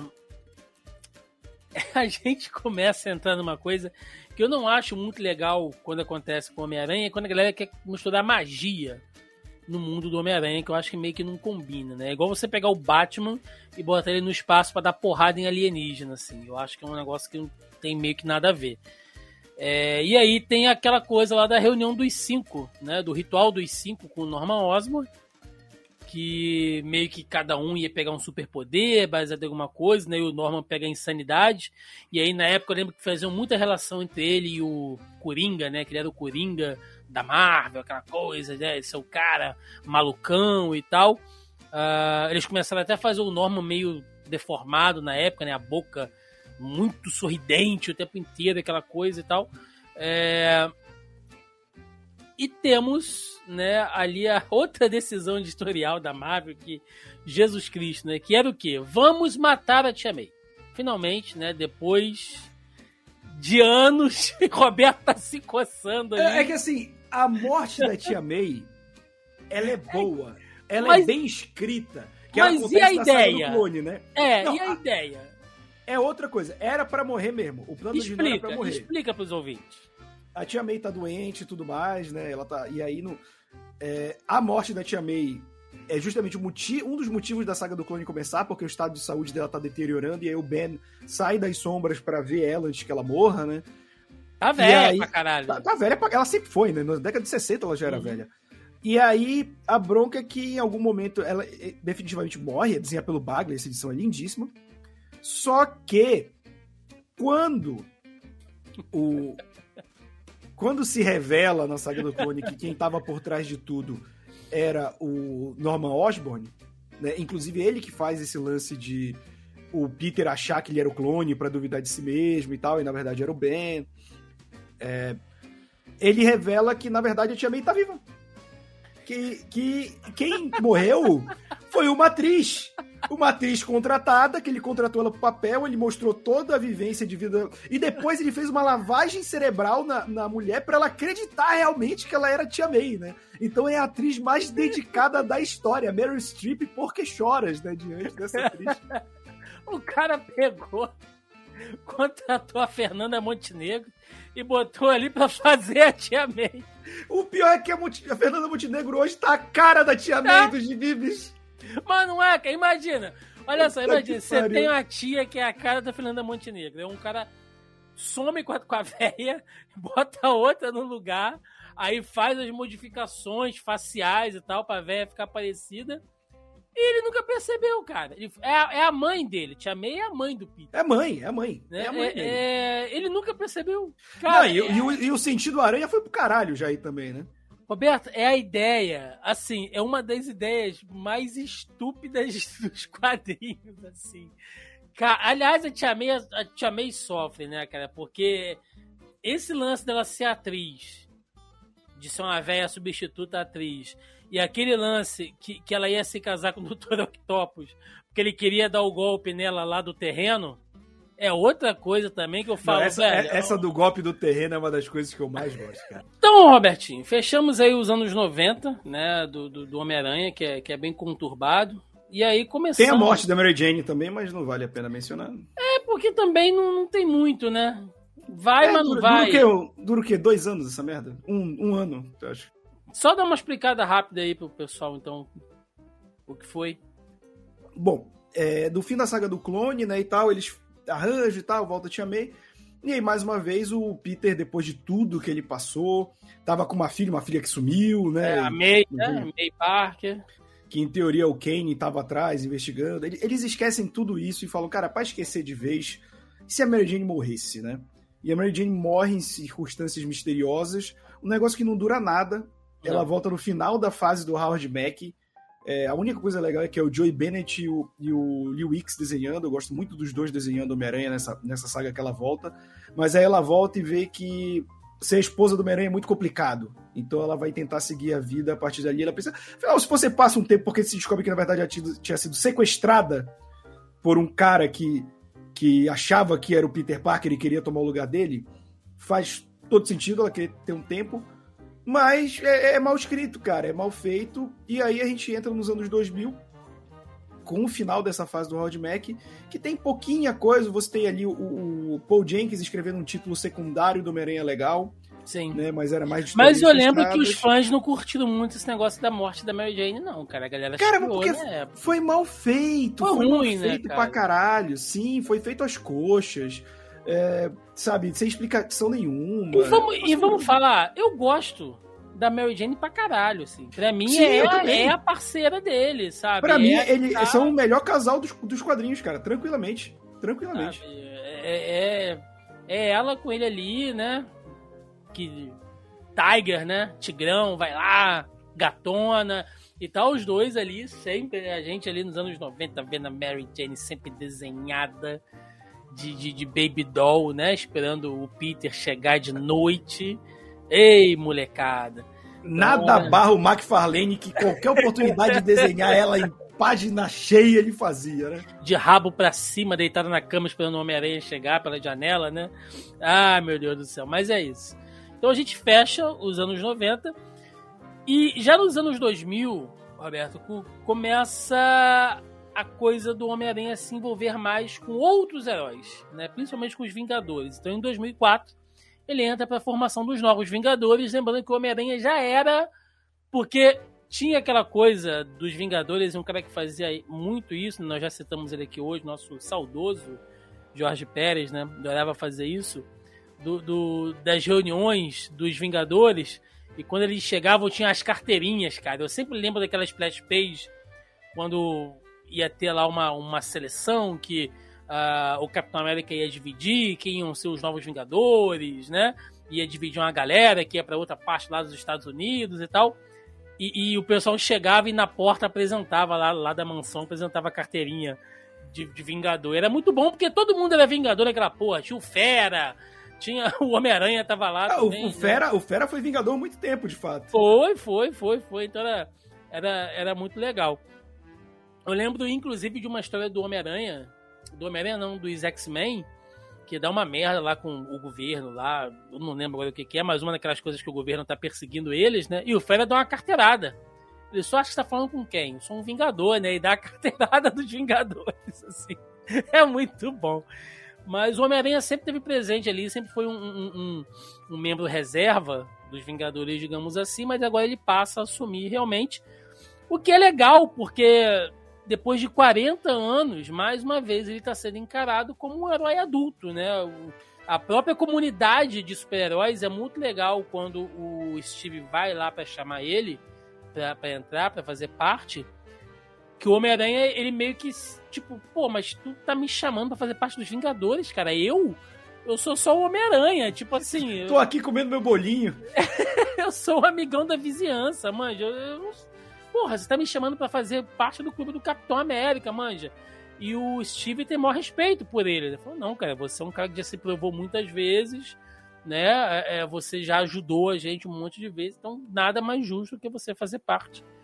E ele tá ali naquela, naquelas edições iniciais dos Novos Vingadores, ali no começo dos anos 90, dos anos 2000, perdão, que é bem legal. Mas eu só li ela anos mais tarde, Roberto, que eu, se eu não me engano, nessa época também é, o, já, já não estava mais, mais com abril, né? Era aquele formato premium. E aí eu lembro que os quadrinhos aumentaram muito de preço, cara. Eu não, eu não conseguia mais colecionar, assim, é, é, direto, né? Foi uma época que eu tava já com outro trampo, tava na faculdade, então, sabe, gastando dinheiro com outras coisas. Não consegui comprar, mas depois eu reli e foi bem legal, assim. Esse, esse comecinho dos anos 2000 com Homem-Aranha foi, foi bem legal. É, o, o final do, do prêmio, ele já, já é, ainda é a fase do Mac, ele entra já na fase da Panini, né, pros Vingadores. E ele já, ele já tava mais adulto porque o que aconteceu em 2001? O Joe Quesada, ele já era editor da Marvel, e aí ele quer revitalizar os títulos do Homem-Aranha, depois de toda a cagada que foi os anos 90, né, com 4, 5 títulos do Homem-Aranha, sabe, uhum. clone, Carnificina Total, toda essa cagada. Revitalizar os títulos X-Men e criar outros títulos. Ele criou o selo Marvel Knights, né? Que teve o Demolidor do Kevin Smith, que trouxe o Garth Ennis pro Justiceiro. Foi bem legal muito, também. Muito bom. E aí, é, o que ele faz é... Ele traz um cara chamado J. Michael Straczynski pro Homem-Aranha, que era o criador e roteirista de Babylon 5, uma série de sucesso de ficção científica, que já tinha escrito quadrinhos antes. E ele era um cara que tinha um renome e tal, e ele tentou trazer e perguntou: o que, que você precisa para vir escrever Homem-Aranha? Ele falou: eu quero ter carta branca para fazer o que eu quero, e uma das coisas que eu quero é fazer o casamento do Homem-Aranha com a Mary Jane prosperar. Então ele faz um grande arco, ele escreve sua história, faz os dois voltarem, faz o Peter revelar a identidade para Tia May. Né? O plano dele entrar nos Vingadores não era do Straczynski, mas ele escreve também essa parte. Então, assim, o Straczynski ele é muito responsável por essa lufada de vento né, vento de ar fresco pro Homem-Aranha no início dos anos 2000, que infelizmente caiu tudo por terra porque o Joe Quesada falou: Lembra que eu te prometi? Menti, otário! aí... Pois é. E, bom, estando com os Vingadores, né, ele vai passar por diversas situações, então tem várias histórias, várias sagas ali, né, coisas, é, outros arcos menores que ele divide com os Vingadores, que não entraria aqui pra gente falar, mas né, em 2005, fatídico ano de 2005, nós temos o quê? Guerra Civil. Né? Então Marvel entra em Guerra Civil. É, Mark Miller pega a caneta dele, distribui ali os títulos, uma porrada de, de, de, é, de tain, né? Movimenta toda a editora. Durante muito tempo foi considerada é uma das maiores sagas da Marvel, né, até aquele momento ali. E um dos heróis que mais uh, uh, sofre alterações por causa disso é o Homem-Aranha, porque Sim. quando ele entra para os Novos Vingadores, vale lembrar, né, a gente não, não mencionou, o Peter vai morar na, lá na Torre Stark, né? Ele, ele passa a morar lá com a Tia Sim. May e tal. Inclusive a Tia May tem um, um affair com o Jarvis também, né, cara? Olha, os caras os caras não podem ver a Tia May quieta, bicho. Não, Quer- é quer só botar dois idosos juntos que tem que ter relação. Eu nunca entendi isso, cara. Um idoso quer jogar bocha, um E idoso eu- quer fofocar, quer Eles ver iam um pro bingo, eles iam pro bingo juntos, né? Depois ia pra dança de salão, né? Dança de salão, dança de salão é dança de bastante salão. coisa de idoso. Casa da Seresta. É isso aí. Te amei com o Jarvis na, na casa da Seresta. E se fosse no Brasil, a Tia Meia seria a, a Fernanda Montenegro e, o- e o Jarvis é, é o Tarcísio Meira. Tarcísio Meira, tá aí, que já morreu, inclusive. Tá É. morando lá no céu. O Antônio Fagundes, então. Então, o. ah, meu Deus. É, Guerra Civil, Roberto. Homem-Aranha se É. fode porque ele é convencido pelo Homem de Ferro a revelar a identidade, que é um Sim. dos fatos mais marcantes, uma das edições mais marcantes, aquela coletiva de imprensa, né? Aquele quadrinho todo lá. E ele ganha aquele novo uniforme que é referendado nos filmes né, da, da Marvel, eles usam também aquela ideia ali dos, dos braços robóticos, né? E de ter um uniforme todo ah, hiper tecnológico, baseado nas indústrias Stark. E o Homem-Aranha adere a princípio ao lado do Tony, né? Luta do lado do Tony Stark, depois ele percebe que tá, tá tudo dando uma merda e que não é aquilo que ele quer, ele abandona tudo e vai lutar do lado do Steve Rogers. Mas aí a merda estava feita, né, Roberto? A identidade estava revelada, uma das identidades mais bem preservadas do mundo, dos quadrinhos até aquele momento, apesar de muita gente saber, né? igual o Batman, né? Identidade É. secreta, mas todo mundo sabe quem é esse arrombado. Mas de qualquer maneira, publicamente é revelado que ele é, e eu sempre lembro da cara do, do, do JJ Jameson quando descobre que o Peter é- sempre foi o Homem-Aranha, assim, como ele Que fica ele cai pra trás, né? Eu sempre acho maravilhoso. ele isso. fica emputecido, assim, ele não acredita, né? Ele tava ali do lado dele o tempo inteiro e tal. É um fato marcante pra cacete, né? Guerra Civil merece um podcast à parte, mas o Homem-Aranha tem uma participação muito revelante, muito é, relevante na saga, né? Ele é um fiel da balança, né? Ele é o personagem fiel da balança, assim, do, da, da, da saga, eu diria. Sim. E acaba toda a Guerra Civil, né? Ah, o Homem de Ferro vira pro Peter e fala: se fode aí, né? Eu não mandei você fazer nada, você fez porque você quis. O Homem-Aranha volta a ser perseguido por todo mundo, né? E aí nós temos aquela fase que eu sei que você gosta muito, que é a fase de volta ao preto, ali em 2007 Essa fase é bem legal.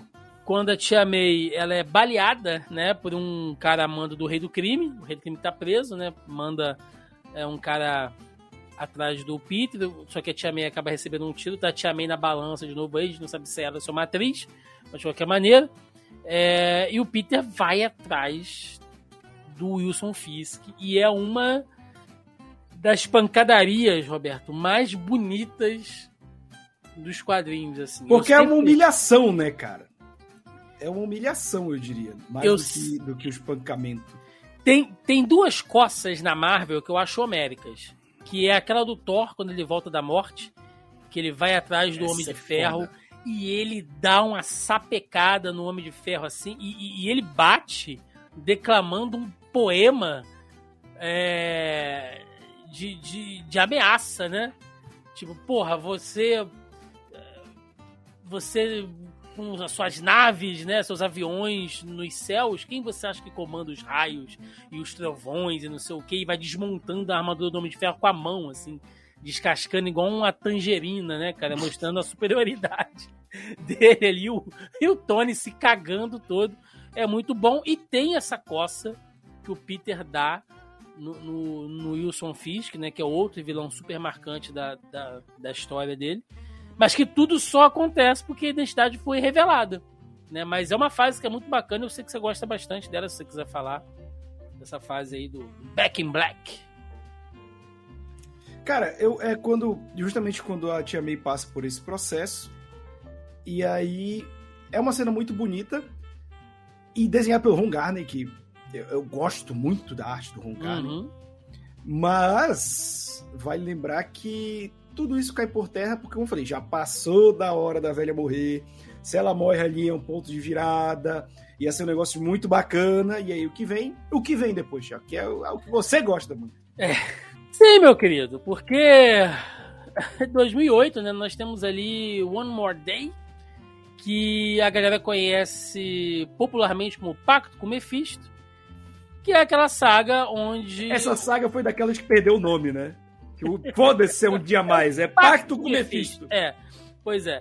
Que emula um pouco né, ali o, o, que, o que a gente vê no, no filme, no último filme do Homem-Aranha, né, do, do Homem-Aranha tendo que pedir ajuda a outros personagens, vai pedir ajuda ao Doutor Estranho, né, que, porra, cara, eu, é, é, é aquele cara assim, Roberto, você saiu na noite, você encheu o cu de cana, só fez merda, sabe? Você, porra, deu em cima da mulher do amigo, mandou mensagem pra ex chorando no zap, bebeu pra caralho, bateu com o carro, perdeu a carteira.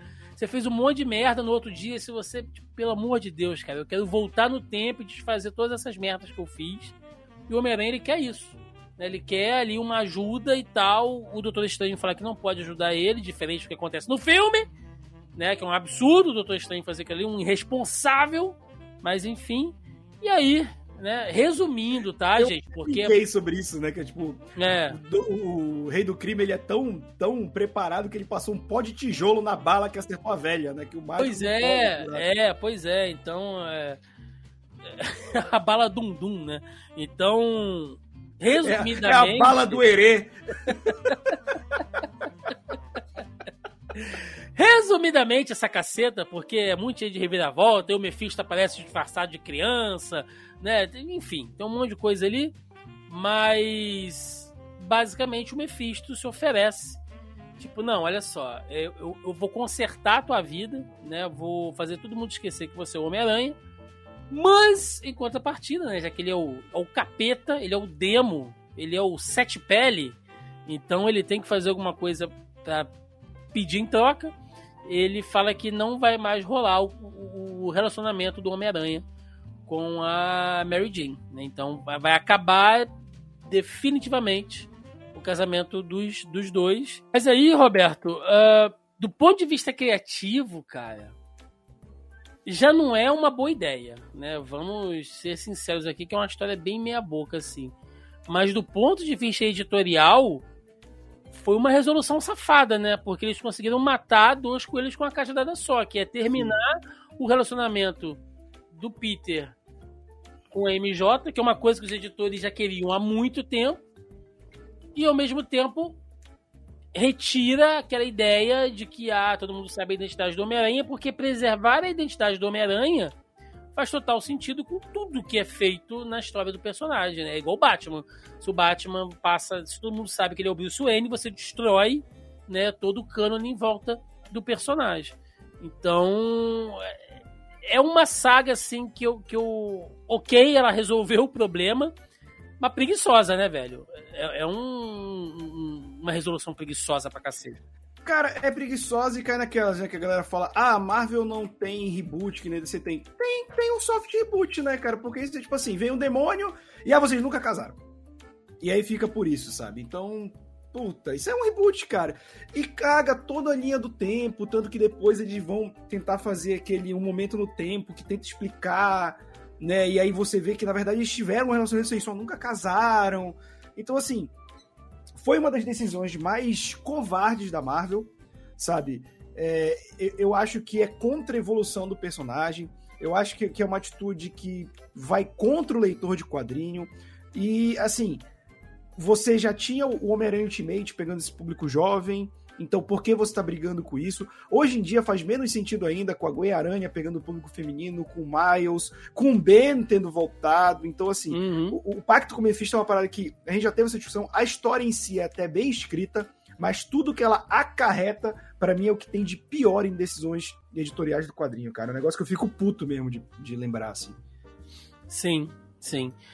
E, bom, o personagem entra numa nova fase, né? Ali onde ele, ele, ele tem um pouco mais de liberdade na vida, na vida pessoal dele. Mas as coisas não ficam fáceis pro Homem-Aranha porque tem duas sagas à frente agora, né? Que a, a Marvel faz que envolve diretamente o Homem-Aranha, porque é centrado no, no Norman Osborn, né? Norman Osborn retorna novamente, né? Ele está de volta ali. E outra coisa, Roberto, que a gente não falou, né? Apesar disso tudo que você citou aí e tal, da, da, de ser uma decisão ruim, né? E ter sido mal escrita, ela ainda traz outras ideias é, do ponto de vista criativo, que é uma merda, né? Que é aquela coisa da, daquela ideia horrorosa do Norman Osborn ter engravidado a Gwen Stacy, naquele período que ela tá na Europa. E que pra que lembrar disso, Ué, meu mas, Deus? Mas é marcante, cara. Assim, é... É marcante, é marcante. Mas é uma merda, né, cara? e, eu, e eu citei isso lá naquele... De novo, né, pra quem quiser saber mais em detalhes dessas histórias merdas, a gente falou bastante sobre isso na, na live do, do, do Roberto lá na Hora Suave mas sempre me traumatiza, porque nessa época o Norman Osborn ele era desenhado com a cara do, do Tommy Lee Jones, né? E, e, e, o quadrinho é o Tommy Lee Jones pelado comendo a Gwen Stacy, cara. É, é, é um negócio assim. traumático pra caralho, né? E, pra todo mundo. Pra todo mundo. Até pros trezentos que escreveu. Cara, que ideia ruim, né? Pra que mexer no legado da personagem que tava lá? Eu não entendo até hoje, assim, qual, qual foi o o intuito em fazer isso. Tipo, não, a gente tem que mostrar que o Norman, ele realmente é um cara que ele foi até, sabe, as últimas consequências para desgraçar a vida do Homem-Aranha. Mas precisava usar uma personagem, porra, que é feminina, que já morreu, né, para dar uma relevância ali pro herói. Eu não sei, cara, eu acho que é, é exagerado pra cacete isso aí. É, não, tipo, e isso nasce também da ideia de não querer deixar o Peter envelhecer, né? Que era pros filhos serem do Peter. Já era uma ideia merda a princípio. Mas aí, ao invés de só riscar essa ideia, transformar em filho do Dom que não faz sentido nenhum, cara. Olha, esse período final do Straczynski, a segunda metade do trabalho dele, é uma parada que não se salva quase nada. Tirando de volta ao preto, algumas historinhas do Guerra Civil, não tem como defender. E essa talvez seja uma das piores decisões também, junto com o Pacto do Mephisto já feita com Homem-Aranha. Sim. Sim. E as fases para frente, né? A gente falou aí do, do, do Norman Osborn, ele retorna novamente e é um período que o Norman ele ganha um destaque na Marvel como um todo, né, Roberto? Ele, ele, ele deixa de ser o, o, o vilão né, do Homem-Aranha, ele passa a ter um, um cargo dentro do governo ali e, inclusive, ele cria os próprios, os próprios Vingadores dele, que é a saga do Reino Sombrio.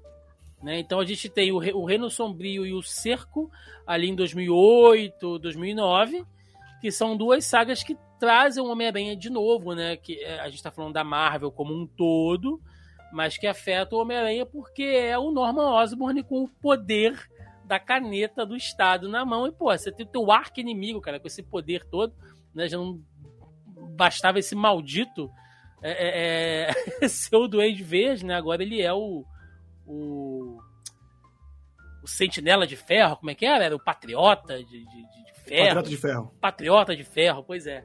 Então foi um período ruim pro Homem-Aranha também, né? Toda essa fase aí do, do Renato Sombrio e do, e do Circo. Cara, é. Essa, esse período nem é tão ruim, né? Não é tão ruim, mas eu acho que esse período também já entrou num, num no momento não, em que. Ruim pro Aranha, que eu tô dizendo. Não, não, pro Aranha. É, não, é pro Aranha, mas eu acho que é porque o Aranha ele, ele, passou por um período tão conturbado que as histórias mesmo só tocavam por alto nisso tá rolando, né? Uhum. Eu acho que o Zeitor falou o quê? A gente tem que arrumar a bagunça aqui, né? E aí, o cerco e tal não é tão influente no Aranha. Até um pouco porque ele já fazia parte dos Vingadores e tal, né? Mas é um período que, por si só, foi quando os Vingadores começam a tomar mais essa figura de central nas sagas, né? Que o, já estava caminhando o projeto dos cinemas e tudo mais. Sim, então, sim, sim, o, sim. O, o Homem-Aranha ainda não era da Marvel de volta, então foram de calma nós com eles, foram fazendo o que os X-Men faziam nos anos 90, né? Tinha Mega Saga, mas não envolvia os X-Men, era o Homem-Aranha nesse pós-Mephisto aí. Pois é, e aí é, foi ótimo você ter lembrado isso, porque existe, né, aquela. Eu não vou entrar nesse mérito aqui, eu já conversei com alguns amigos aí que a gente tem em comum que trabalharam, né, já para para grande indústria, para Marvel, enfim, que já confirmaram isso, inclusive, mas que naquele período que os filmes dos X-Men estavam bombando, quer dizer, bombando, que eu digo assim, saindo direto, não que fossem filmes bons, pelo amor de Deus, mas que começa ali com Sim. o First Class e tal, é, havia uma orientação dentro da Marvel para não dar mais tanto destaque os X-Men nas sagas, né? Então, é, de, demora um tempinho também. É. Né? é. Demora um tempinho porque, como tava na Fox, é, esse período inicial ainda. Eu acho que esse período ainda é pré-Disney, né? Porque Sim. quando sai sai Hulk e Homem de Ferro, a Disney ainda não comprou. Já era o projeto da Paramount, né? Que ela ia fazer Homem de Ferro, Hulk, Capitão América e Thor. Eu acho que a Disney compra já quase pro último filme desse projeto sair. Né, porque o Marvel Studios já tinha sido criado, ele é criado depois do, do Hulk, tanto que o Hulk tem essa pendência aí, né, de uhum. questão contratual com a Paramount até hoje. E aí, da feita que a Marvel Studios com o que lhe restava, né? Porque Homem-Aranha estava com a Sony, X-Men Quarteto e personagens adjacentes com a Fox. É, ela não tinha esse intuito de brincar com a propriedade intelectual dela por causa de estúdio que ela nem era. Lógico. Quando a Disney compra a Marvel, aí muda de figura. Principalmente quando o primeiro Vingadores estoura a boca do balão, né? Sim. Mais de um bilhão sim, e tal, aí sim. sim que dá uma relevância pro Homem de Ferro que ele nunca teve nos quadrinhos antes, né? Vale... O, o, o, Homem de Ferro no cinema, por mais que ele também seja um personagem odioso, ele é bem melhor que ele, nos é, quadrinhos. Ele é né? maior, maior do que ele foi nos bem, quadrinhos. Bem e maior. ele muda o status do personagem nos próprios quadrinhos, né? Sim. Mas, enfim, né? Por que, que eu tô dizendo isso? Né? Existia essa coisa ali de deixar os X-Men meio que no banho-maria durante um tempo e tentaram fazer isso com Homem-Aranha também e não que os X-Men sejam, sejam pequenos, tá, gente? Longe disso. X-Men e Homem-Aranha sustentaram a Marvel durante um bom tempo. Sim, mas... mais de 30 anos. Sim. Mas não foi possível fazer isso com Homem-Aranha, né? O personagem estava sempre muito em voga, vendia muito, tem uma fanbase muito grande. Não deu para dar essa, essa deschavada nele, como fizeram com o X-Men durante o tempo. Ele participou dessas sagas, como o Roberto falou, mas muito ali de uma maneira menos uh, menos presente como os outros Vingadores. E é nesse período que chega a iniciativa do Marvel Now, né? Porque a DC estava com o seu reboot dos Novos 52, né? E a Marvel, como você falou, não tem esse reboot como a gente conhece, mas eu lembro que na época eles lançaram um selo ali do Marvel Now, que fizeram algumas mudanças também, né, aqui no Brasil tem toda aquela edição lá que a Panini fez, mudou todo o layout lá das revistas, dos, dos encadernados, né, saindo ali, deu toda uma identidade visual diferente, né, quem tem as coleções aí é, sabe exatamente do que eu tô falando. E é nesse período que saíram algumas histórias, Roberto, fechadinhas do Homem-Aranha. Né, que, assim, é, já que a gente não vai colocar o Homem-Aranha para ter muita interação com os Vingadores, com os X-Men e tal, que estavam ganhando mais destaque agora, vamos fazer, tipo assim, sagas mais fechadas dele, né? Então tem aquela coisa do. do. Uh, grande momento do Homem-Aranha, né? Quando ele volta, uh, as coisas voltam a dar um pouco certo para ele.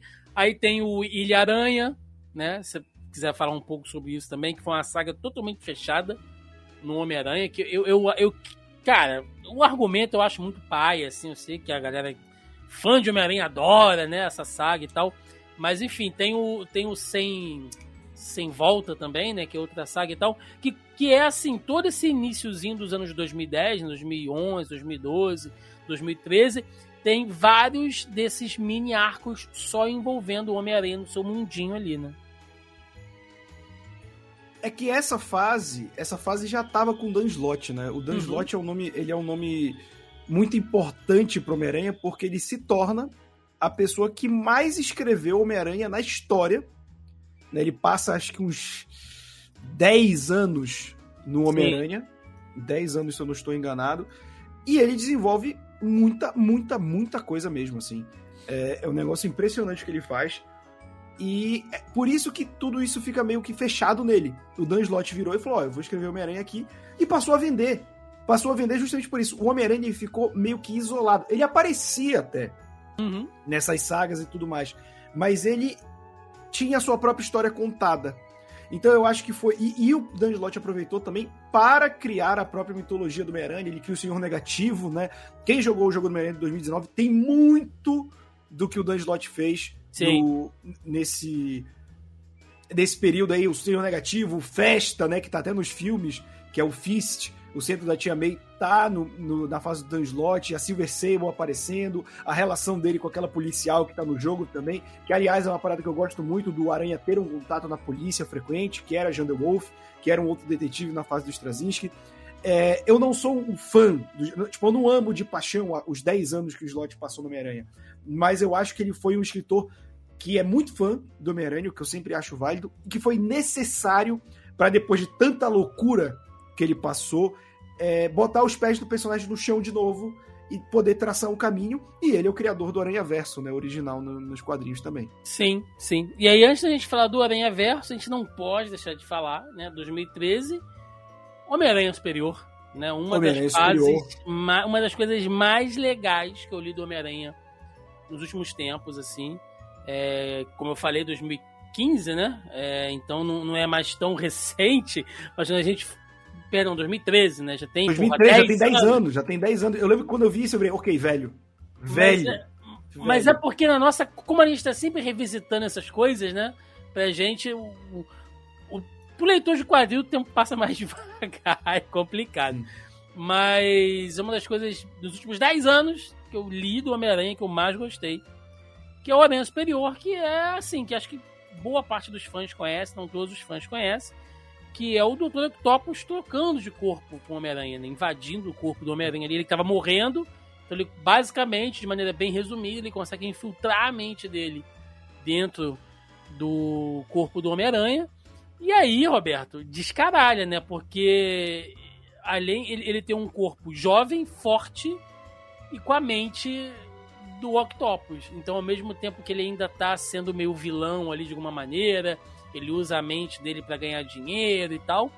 Aos poucos ele vai tomando gosto por ser herói. Mas é o Doutor Octopus sendo herói, né? Espancando o criminoso, né? Então é, é... criando É, um assim- robô para vigiar a cidade. Essas Eu, coisas. cri- eu criei um ranço porque eu, só, eu não tava mais lendo, né? Eu li uma coisa ou outra e eu achei a premissa meio merda. E aí, anos depois. Olha o que a gente já- passou, cara. Tia É, então- atriz. Mas Gwen é que aí- Stacy, grávida do Norman Osborn. Mas aí, Thiago, é que o pai já tava cansado. O pai tá cansado. Mas assim, cara, eu fui dar uma chance quando a Panini publicou. Uhum. Né? Eu peguei o encadernado anterior, né, para entender o que fez o Octopus transferir a mente, tal, e tava com uma doença degenerativa, né? Tava, Sim. tava quase já dobrando a Mario Covas. É. E, e aí ele transfere, e eu li os quatro encadernados, e como quase toda a saga que demora um tempão, é, o início é muito legal, o final é muito legal, mas tem uma barriga Tem, tem. que é aquela forçada do editor pra, pra basicamente você tá vendendo vender mais. E é o contrário, né? Você torna. Não fica ruim, mas não vai a lugar nenhum. O meio. Eu, eu- eu- assim, se você pegar os encadernados da Panini, é no- eu acho que é no terceiro encadernado, que é o do, do Venom Superior. Esse arco já fica estranho, já perde ritmo. E aí, no final, retorna. Pra mim, o final da saga do Aranha Superior é um dos momentos mais legais, assim, é um dos momentos mais bonitos que o que acontece. O próprio Octopus se intitula um Homem-Aranha Superior porque ele faz tudo que o Peter fazia melhor, nesse lance dos robôs e tal. Só que o Octopus nunca teve desse lado de ser herói, né? É, ele mata alguns vilões, isso é um negócio que me incomoda, né? Ele matar vilões e a galera meio que cagar pra isso. Ah, o Homem-Aranha matou uns vilões aí, ah, tá beleza. É. E aí, é, o Norman Osborn começa a fazer paradas por baixo dos panos. Algo que o Peter teria notado, mas o Octopus, como nunca teve essa posição, não fez. E aí o Octopus começa a se relacionar com uma cientista, né? Que é... E aí o Norman Osborn percebe, só que lembrando que o Norman é, não lembra, né? Que o Peter é o é o uhum. Homem-Aranha por causa do pacto e tal, isso sabe que é Homem-Aranha. E ele sequestra né, esse interesse amoroso do Octopus. E aí o Dr. Octopus percebe que ele não consegue é, ser o herói, não consegue o sacrifício necessário para poder salvar a pessoa que ele ama. E ele devolve o corpo pro, pro Peter. E é que quando ele percebe que o Peter é o Homem-Aranha superior porque ele é um herói de verdade. E aí tem uma cena legal, porque o Duende Verde sacou que aquele não é o Peter, mesmo é. sem saber que é o Peter. A né? cara que ele faz, né? Quando ele é. entende que não é. É muito bom porque ele volta e ele tá com aquela sacolinha, né, de jogar uhum. as bombas. Aí ele. Aí ele chega assim, bonita bolsinha, é. Norma. onde você comprou? Tinha pra homem? Cara, aí são os três quadros assim do, do Duende Verde parando. Aí ele fica sério, olha, ah, você voltou. É, você voltou. Caralho, é, merda. é muito boa essa cena, cara.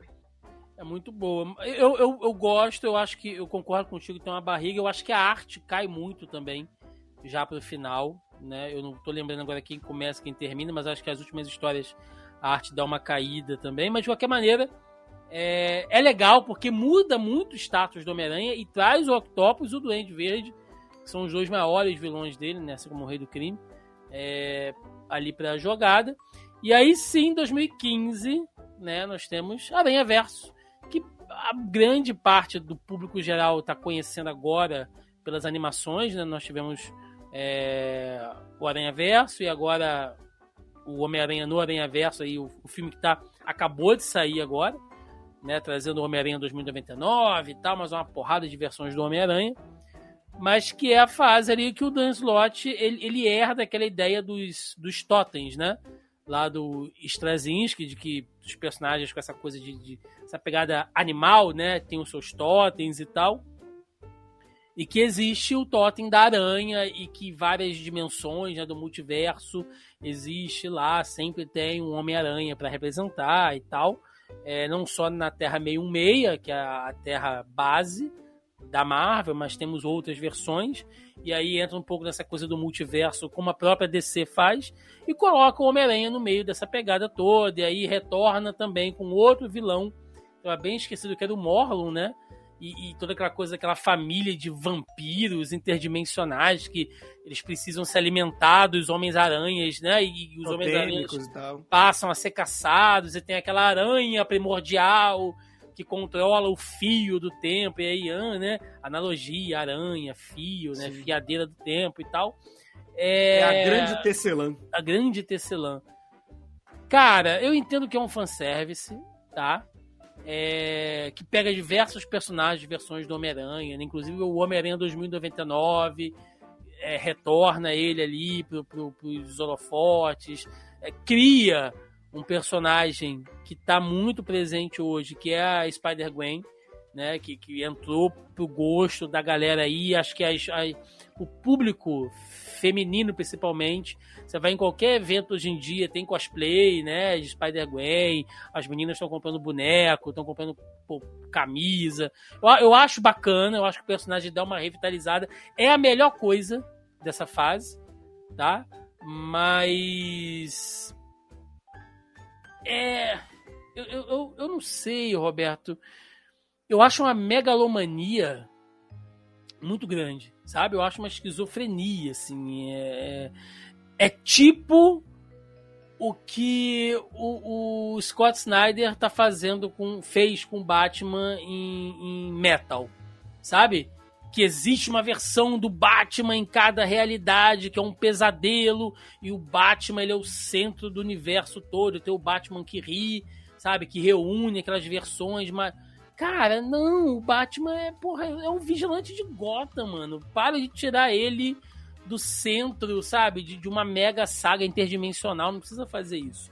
Assim, eu, mas sou eu falando, né? Eu sei que isso vendeu pra caralho, mas é, eu, eu, eu não sei, eu acho que vale pelo fanservice, mas eu acho assim, muito fora da realidade do Homem-Aranha isso aí, cara. Cara, eu, eu gosto. Eu gosto porque eu acho uma boa utilização do tipo. O Jay Michael Straczynski pontuou essa questão dos totem.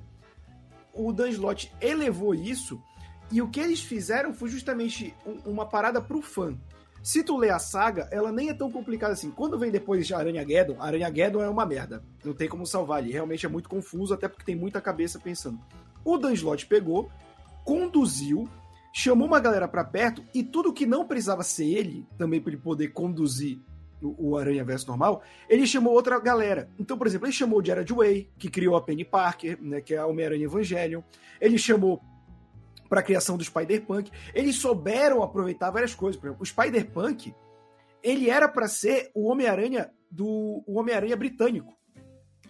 Porque quando eles passaram pro Oliver Coipel, o Oliver Coipel, que foi o criador, ele pegou e desenhou aquele visual todo bacana e tal, com a jaqueta. Uhum. E aí o, o Dan Slott falou, puta, cara, mas eu tava pensando em algo mais tipo Capitão Britânia, sabe? Uma parada mais com a bandeira. Só que ele achou o visual tão legal que ele falou, cara, a gente não pode desperdiçar esse visual aqui. E aí pegou outros escritores e deram para eles criar a origem do, do universo dele, do porquê e tal.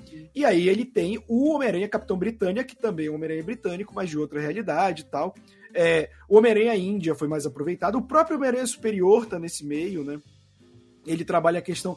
Eu gosto que ele puxa coisas como a, a Mayday Parker, né? Que é a Mulher-Aranha do MC2, que ela tem um, um, irmão mais novo, e o irmão mais novo é importante pro, pros, é, pros herdeiros, né? Que, que são os vampiros cósmicos roubar, ele cria as figuras, o Kane volta, o Ben Ray volta. A Silk, né, também ganhou um destaque nessa a parte. A Silk, é. que é a noiva, né? Porque uhum. eles criam essa ideia como se fosse tipo a Triforce, né? Ele tem elementos que eles precisam usar. Um é o outro, que é o Kane, porque o Peter se recusa a ser o outro, né, na fase do Straczynski. Um é a noiva, que é a Silk. E um é um que eu acho muito merda, que o grupo se chama Herdeiros, e a terceira parte eles chamam de Herdeiro também, quando podia ser o Rebento, né? É. Que eu acho uma tradução muito melhor que é o irmão da Mayday Parker e tal. E eu gosto que, tipo assim, é megalomaníaco, como tu mesmo falaste, é meio cheio de coisa, mas não vem pra revista do título. É um evento que acontece e acabou e ponto. Não é o Batman Metal que eles querem recontar a história do universo DC e influencia no título mensal do Batman é uma e na merda morte de não sei isso, quem. Cara. Meu irmão, acabou o Aranha Verso, o Peter volta pro meio-meia e tudo continua. E aí, os personagens que estão envolvidos nesse multiverso vão ganhar o título próprio. Então eu acho que Aranha Verso funciona muito, traz uns negócios legais, traz um, um tio Ben, que ele foi o Homem-Aranha na realidade dele e tal. Puta, eu acho muito bacana, cara. Eu acho que é uma série que, é, mesmo com a birra que eu também tinha, vale a pena ler, assim. Que aí você pega que é uma saga. Você pensa que é confusão, porque toda Mega Saga hoje em dia é confusão, mas é bem coeso. Sim.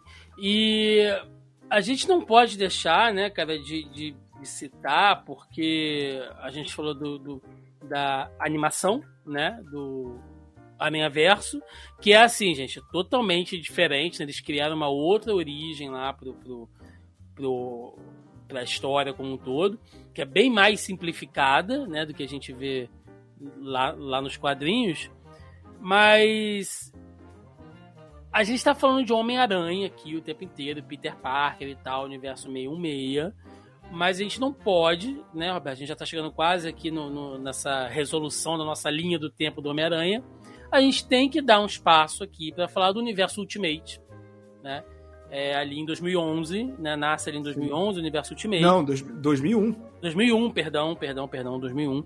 Nasce o universo Ultimate, é, que era aquela iniciativa de você, como você lembrou, né? Já que a Marvel não tem reboot, fica complicado é, criar histórias do zero, depois de novo como a própria DC faz, né? Rebuta as histórias ali, enfim, e os títulos. E a Marvel meio que não consegue fazer isso, não quer fazer isso, leva isso de outra maneira. Então os caras criaram um novo universo, né, com seus principais personagens ali tendo origens semelhantes às suas origens clássicas, mas com uma identidade diferente, visual diferente, na mão de outros artistas, e nessa pegada tem o Homem-Aranha, que é bem legal, o Homem-Aranha Ultimate, ali as edições iniciais, a gente relembra aquele Homem-Aranha, né, classicão, jovem, descolado e tal, sem ter passado por aquele bando de merda que aconteceu na vida dele ainda, porém, mais atualizado, né, não é mais aquele nerd de, de, de camisa para dentro da calça, óculos ali, enfim, né, ele é repaginado nos tempos Sim. modernos, né, então, pô, realmente é um personagem muito bem atualizado, porém ele morre, Roberto. É uma das decisões mais, assim, é, é, é drásticas. Porque a ideia nunca foi de que o universo Ultimate duraria tanto, né? É, é, porque ele fez sucesso e ele cai num problema que é o universo Ultimate. Ele pega e surge para dar esse reboot que a Marvel nunca teve, né? Trazer os heróis pros anos 2000 e tal. Só que quando ele já tá com, tipo, quase 10 anos, ele, ele, ele se, se perdeu porque ele podia fazer o herói envelhecer, podia fazer uma série de coisas, e ele se prendeu em só tentar repetir as grandes sagas do universo meio-meia, sabe? E até fez isso bem, mas depois a gente virou, é isso, é isso que vai acontecer, sabe? E meio que cansou. Né? Caiu. Tanto que o universo Ultimate, até ele acabar de fato, foram umas três, quatro sagas, né? Vamos acabar com ele agora, não vamos não. Vamos Sim. acabar agora, não vamos não. Vamos acabar. E acabou. O, o, o legal é que até os Vingadores, né, galera, destaca ali como os Supremos, né? Que são histórias excelentes. Tudo bem que termina bem merda ali mas os arcos iniciais dos Supremos é bem legal. Inclusive, o MCU é baseado muito no que a gente vê do, dos Supremos, muito mais do que a linha principal. Mas nós temos a morte do Homem-Aranha, e aí quem assume é o Miles Morales, né, que é uma das adições da Marvel nos últimos anos mais incríveis. Né? A gente também poderia fazer um podcast aqui só sobre o Miles, de repente a gente faz aí mais para frente para falar dos filmes, aí traz no, o Miles, mas é assim, impossível a gente fazer um podcast sobre a história do Homem-Aranha sem mencioná-lo. Que começa como um personagem de uma realidade alternativa e que hoje. Hoje. Veja bem. Ele é hoje. é tão relevante quanto o próprio Peter. Sim. Ele tá para uma, uma molecada é mais. Para uma molecada ele é mais relevante. Ele tá nos quadrinhos, ele tá no videogame, ele tá nas animações e eu te garanto que muito em breve ele estará no MCU também. Tá? Eu vejo isso acontecendo, uma passagem de manto do Thor Holland saindo do papel do Homem-Aranha e um Miles aparecendo aí futuramente, cara. Eu não vejo isso, não. E como é bom, né, cara? Como o Miles funciona e dá uma vida pro, pro personagem. Ele é o Homem-Aranha e ao mesmo tempo ele é um cara totalmente diferente e isso funciona muito bem. E eu acho legal que ele tem os trejeitos do Homem-Aranha que eu gosto, por exemplo, né? Quando tem esses é, um milhão de, de sagas, né? Aí acaba, o universo simplesmente acaba nas guerras secretas, né? E aí o que acontece? O homem molecular, que ele é meio que responsável, né? Que eles meio que unem o universo ali para se salvar. Em algum momento ele tá preso e tal, estão todo, e aí ele tá com fome. E aí o Miles pega e, tipo, dá um hambúrguer pra ele, tipo, ah, toma, quero comer aí. E aí quando ele tá unindo tudo e decidindo que o universo destruir, tipo, ele tá apagando tudo e o Miles acha que ele vai morrer né? Porque o, My, o Miles, tipo, ah, o meu universo vai morrer junto. Aí termina esse come molecular olhando pra ele. Ei, Miles! Aí ele olha pra trás assim, obrigado pelo hambúrguer. Aí quando corta, tipo, ele simplesmente integrou a vida do Miles, trazendo a mãe e o pai dele de volta, né? Porque justamente nesses um milhão de fins do universo Ultimate, morre pai, morre mãe, morre tio, morre avó, o periquito. E aí ele traz a, a vida de volta do Miles com o pai e com a mãe. E desde então, cara, ele é um personagem que. Ele é o que era pra ter sido o universo Ultimate desde o início. Uma renovação, uhum. novas histórias, novas sagas, coisas acontecendo. E eu fico muito feliz que ele tenha sido incorporado ao meio-meia. E hoje, cara, tá em jogo, tá protagonizando filme, sabe? Para mim, é, é, é, um dos personagens de legado. Hoje, talvez, é, é o personagem de legado mais importante dos quadrinhos, é o Miles, cara. Sim, exatamente. É... E o Homem-Aranha, Roberto, chegamos aí aos dias atuais, né, década de 2020. É, nós tivemos ali, inclusive, o Homem-Aranha passando é, pela, pela ascensão e queda das indústrias Parker, né, o, o que foi iniciado lá no, no, no próprio Homem-Aranha Superior, né, e Homem-Aranha deixou de ser o fudido pobre há muito tempo, mas de qualquer maneira, é, isso foi bem relevante para ele. Qual o status do Homem-Aranha na Marvel hoje, Roberto? Para a gente fechar aqui essa linha do tempo que a gente traçou até aqui com as maiores sagas, maiores fases e, e ideias de qualidade duvidosa. Cara, o Homem-Aranha hoje, ele tá passando por um período de péssimos roteiristas, né? Parece que eu tô, tô me repetindo, mas é verdade. Ele saiu de um, de um longo período do Nick Spencer, e aí depois veio o Zeb Wells, e a gente achou que ia ter uma renovação e aí tá uma merda também. Então, tipo, com, cometendo os mesmos erros que a gente já, já, falou antes, né? De querer revisitar passado e mudar as coisas, de querer mexer na relação dele com a Mary Jane. E isso é problemático. Agora a gente tá tendo uma nova saga do Aranha Versus, que acabou por esses tempos. Trouxeram de volta o Dan Slott, deram um, um título secundário para ele. O Miles tá, tá ganhando mais destaque por causa do filme. A Gwen Aranha tá com título também. Então, assim, hoje o Homem-Aranha tá caminhando para ser um personagem relevante não só em importância dele como personagem, mas em volume dentro da Marvel. Então eu acho que se isso for feito direito, o Homem-Aranha pode ser o maior centro de vendas da Marvel nos próximos anos, principalmente porque a Marvel tem planos com Tom Holland, a Sony ainda quer mais um filme, está explorando esse outro universo, então se tudo for feito direitinho, se você tiver esmero com o que está sendo feito hoje do Homem-Aranha, ele pode ser o maior produto de quadrinho dos próximos 5, 6 anos tranquilamente. Muito bem. É... Roberto, pra galera que quer ler Homem-Aranha, né? o cara tá, tá ouvindo a gente aqui, tá assistindo a gente, é, quer dica de leitura, vamos fazer aqui um, um, uma, uma, uma indicações né, de, de leituras básicas aí do Homem-Aranha. É, acessíveis de alguma maneira, né? Coisa que o cara encontra de repente em sebo, dá para comprar pela internet ainda. O que, que você recomenda pra galera ler do Homem-Aranha aí, que é bacana até hoje, entre coisas velhas e novas?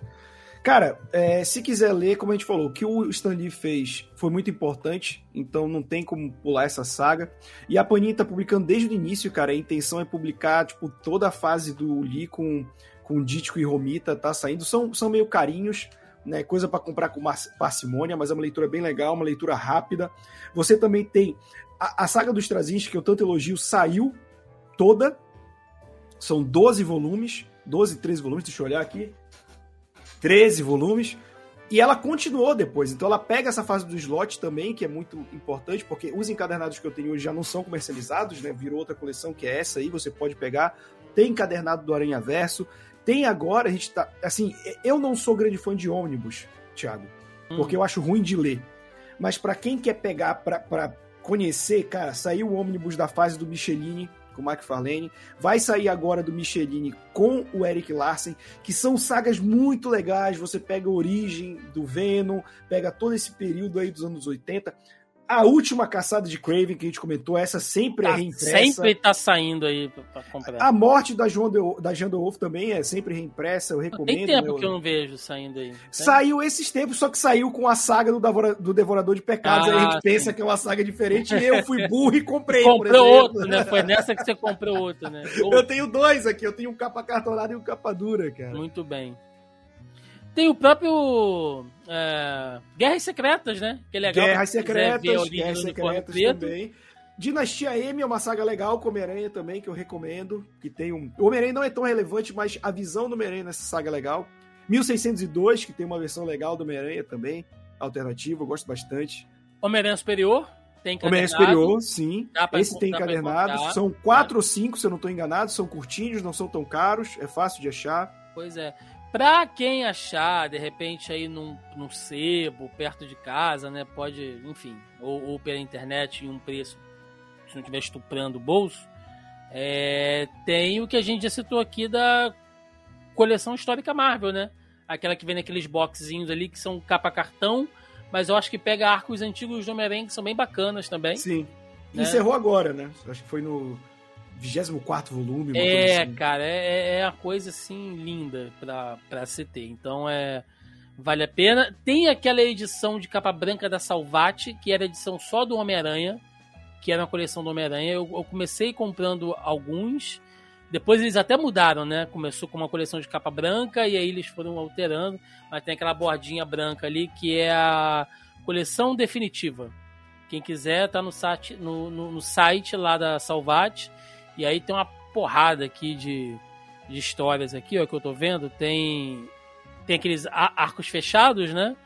Tem aqui o, o Um Dia Mais, cadê? Feroz, Percepções, é, tem a Origem do Venom. A Origem do Venom tem naquela coleção da capa preta da, da Salvati também, né? Que inclusive é minha, é autografada pelo David Michelini. Consegui lá na CCXP.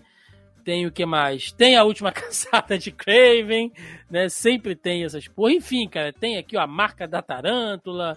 É...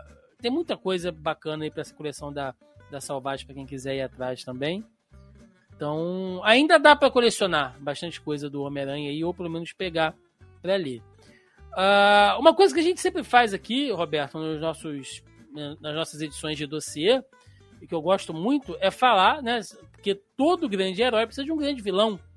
Então Sim. vamos falar rapidamente aqui da galeria de vilões do Homem-Aranha, que assim como o Batman, é, talvez seja uma das melhores dos quadrinhos, né? Sim. Então, fala um vilão que tu curte aí do, do Homem-Aranha e por quê? Cara, eu gosto muito. Deixa eu tentar fugir do óbvio, né? Que é Dr. Octopus e Duende Verde, que são os dois maiores vilões, né? Uhum. É que hoje em dia a gente só lembra do Duende Verde, mas desde que o Duende Verde morreu na década de 70 até o final da saga do clone, estamos falando de 20 e poucos anos aí, o Duende Verde estava morto, Norman Osborn. E, e para muita gente, isso fazia parte do plano da, da Marvel também. O grande vilão por trás da saga do clone, inicialmente, ia ser o Dr. Octopus. Porque ele era o grande vilão naquele momento. Inclusive, inclusive, antes de você dar a sua resposta, eu já quero cravar uma polêmica aqui, tá? Pra mim, na minha cronologia pessoal, o Octopus é o arco inimigo do Homem-Aranha. Sem sombra de eu dúvida.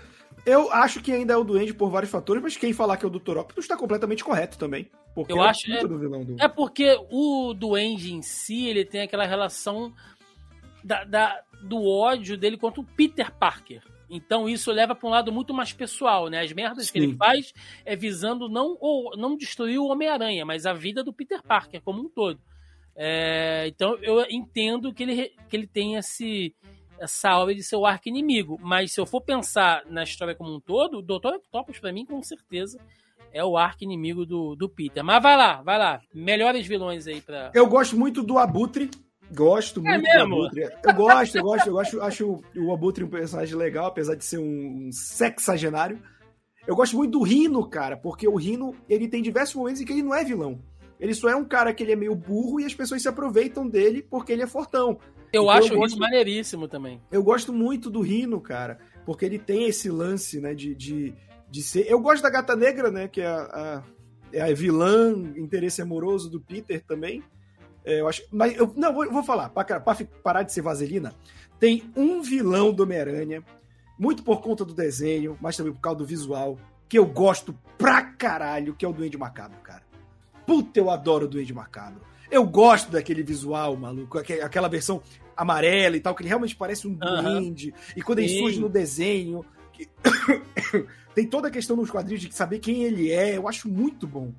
Eu, eu, inclusive, acho ele mais assustador que o Duende Verde. Porque chegou uma hora que tinha Duende de toda cor, né? Duende cinza, Porque o Duende, duende vermelho. o Duende Macabro, ele, é, ele é psicopata, né? O Duende Verde, ele, tinha, ele já virou só uma, uma vingança, né, com o Homem-Aranha. Mas o Duende Macabro, ele é um psicopata ponto, né? Ele pode surgir e que se for do Homem-Aranha, ele vai querer jogar bomba num prédio e tá tudo certo, sabe?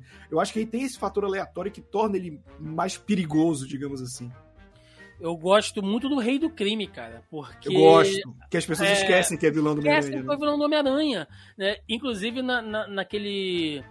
Naquele jogo é, Spider-Man The Video Game, né? Que é pra arcade. Que é a coisa mais louca do mundo. Que você pode jogar com quatro personagens. E é o Homem-Aranha, a Gata Negra, o Namor. e o Gavião Arqueiro, cara. Esse jogo é fantástico, sensacional. Você pode jogar no, no fliperama, né? Na época, podia jogar com até quatro personagens. E o vilãozão ali é o Rei do Crime, cara. Porque o Rei do Crime, ele, por muito tempo, ele foi o vilão do Homem-Aranha. Depois ele cria uma rixa muito maior com o Demolidor, né? E o Rei e o Justiceiro também, porque ele tá nessa parte urbana da Marvel, mas ele é um vilãozão do Homem-Aranha foda, assim, cara. Eu acho eu acho bacana. O Craven, né? A gente já falou bastante do Craven aqui e, e, e dos problemas e como ele se reinventou. Eu acho legal. Uh, o Homem-Areia, eu acho o conceito dele bacana também. Acho que ele é um personagem que funciona. É... Deixa eu pensar aqui. E, e, assim, como assim como o Batman, né, Roberto? Tem uns vilões classe B do Homem-Aranha, tipo Shocker. Shocker, Electro, né? Porque esqueceram que já tinha um. Ah, você considera o Electro como. como eu gosto, eu gosto do Electro. Mas é, é, que ele não é bem usado, eu acho. Eu acho que é mais não usarem bem do que qualquer outra coisa. Tem o Camaleão também, que não faz porra nenhuma. É, tem o Chacal, que sozinho não faz Chacal. porra nenhuma, mas ele traz problema pro Homem-Aranha. Sabe um que é vilão, depois vira herói, anti-herói, que eu gosto? O Kane. Eu gosto pra caralho do Kane. É, eu nem gostei do Kane vilão. É que ele surge como vilão, né? Depois ele sai. Que é esse lance de querer assassinar a todo momento e se vingar. Eu nem Mas eu, eu gosto dele. O, o, o Lagarto, porra, a gente não falou do Lagarto, eu gosto muito do Lagarto. Muito por causa do desenho também, que o desenho o Lagarto era um vilão frequente, né? Um vilão que tem um visual zoado, mas que a gente não pode deixar de falar, o Mistério, né? Mistério também já deu Mistério, gosto, de gosto de cabeça Mistério. Falamos já de Venom, já falamos de Carnificina também. É, é, isso é. Tem o básico. Senhor Negativo, né? Que é mais recente, é da fase do Dan Slott, mas que tá nos jogos, né? Também é importante. Sim, sim. O Lápide. O Lápide Lápide, também é, eu ia falar o Lápide também. é. Lápide. Cabeça de Martelo. que é mais Escorpião, que é um cara Escorpião. que tem. ah, J. Jonah Jameson. É vilão! É. Porque ele usa a imprensa pra espalhar fake news sobre o. Ah, e, e assim, tem, tem o restolho, né? Tem o. O Mancha. o Mancha, falar o O Mancha. Morsa. O canguru. O Javali. É por isso, cara, que, que o Straczynski botou os poderes totêmicos, cara. Morsa, javali, canguru, poder, pula. É. É sério isso, o poder dele é pular. Ele pula com força e, e pula na cabeça do Homem-Aranha e derruba o Homem-Aranha. É isso o poder dele. Tem os Esmaga-Aranha também, né? Aqueles robôs, eu acho legal. Sim, sim, sim, sim. Então é. Tá muito bem servido. E não, não tem muito vilão mulher, né? Se a gente for pensar, o Homem-Aranha. É, tem a Gata Negra que eu citei, que esse vai e vem, né? De ser vilão interesse amoroso. Tem a, a- aquela Vespa que surge na fase do Straczynski também. Tem a mulher lá do Carnificina. Ah, tem, que, as- tem várias, tem umas três do Carnificina, né? São Tem. Tinha o Venom mulher também, lembra? Do, da, da- quando o Venom virou mulher também. Enfim. Tem, tem, tem muita coisa. Mas é isso, cara. Acho que a gente conseguiu abordar aqui, né? A gente fez uma cronologia muito legal do Homem-Aranha desde a criação, desde o conceito de criação dele, né? A, em 1962 até os dias de hoje. Como eu falei, dessa vez a gente não vai. Ó, a gente tá aqui, ó.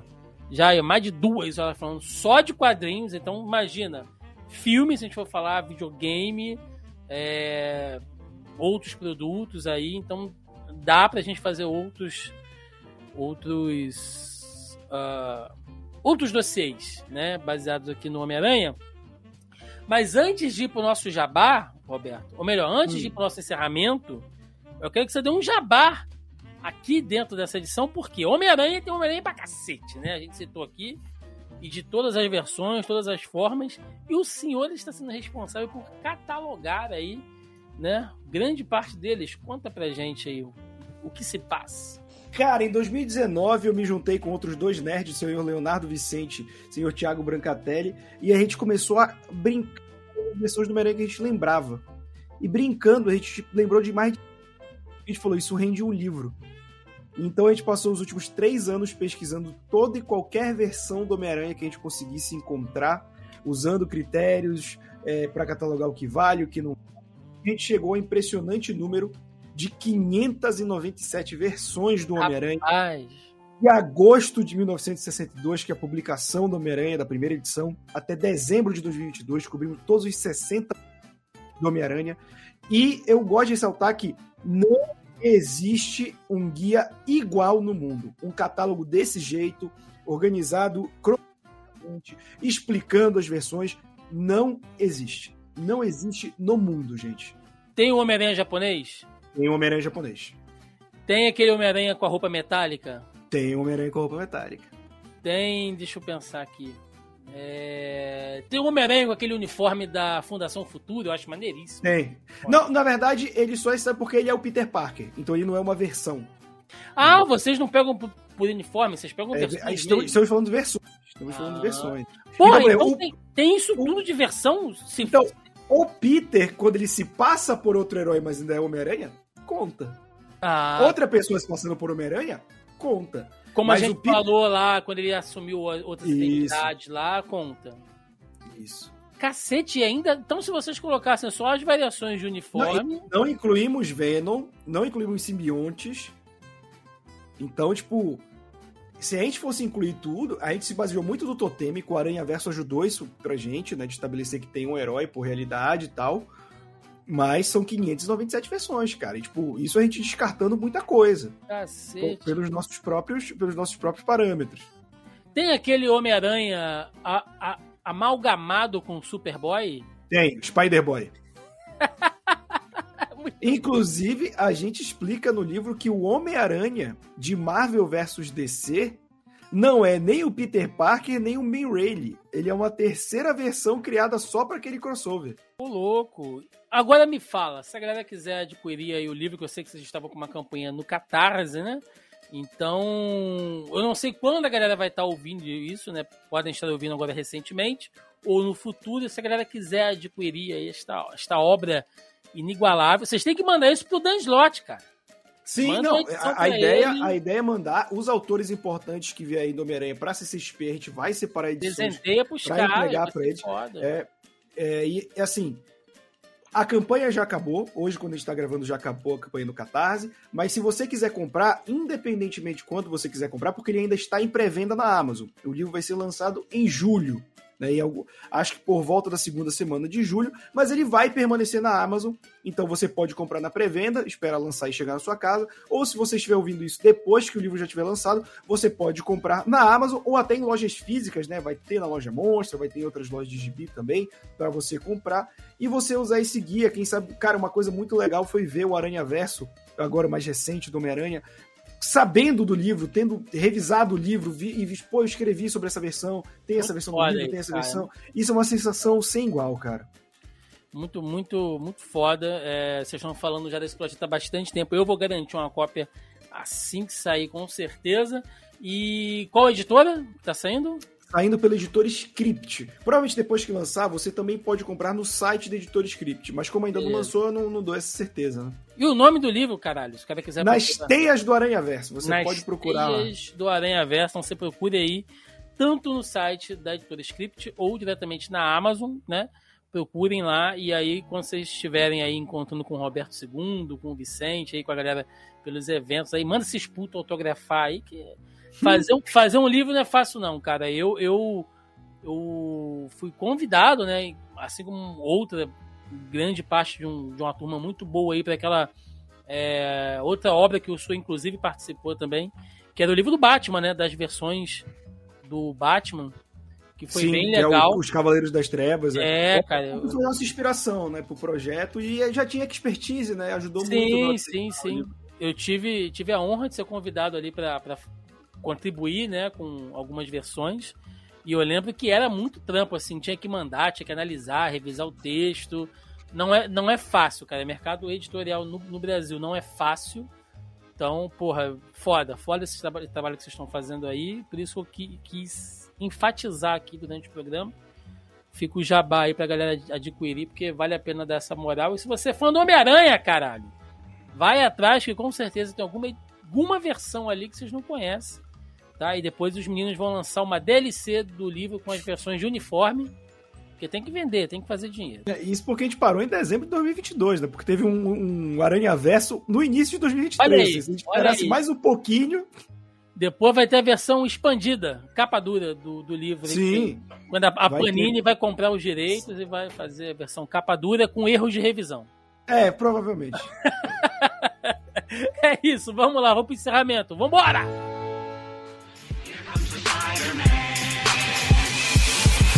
E chegamos ao final de mais um Zoneando Podcast, onde fizemos aqui o dossiê especial Homem-Aranha, né? Nós que já fizemos tantos outros dossiês. Se você é um ouvinte novo, recente, saiba que nós já fizemos muitos programas desse tipo aqui.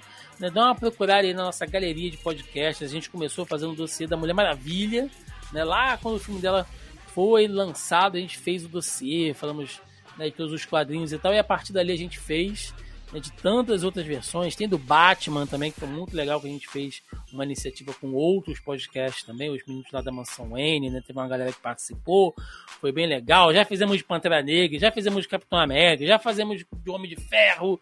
É... A gente fez até do Cavaleiro da Lua, Roberto.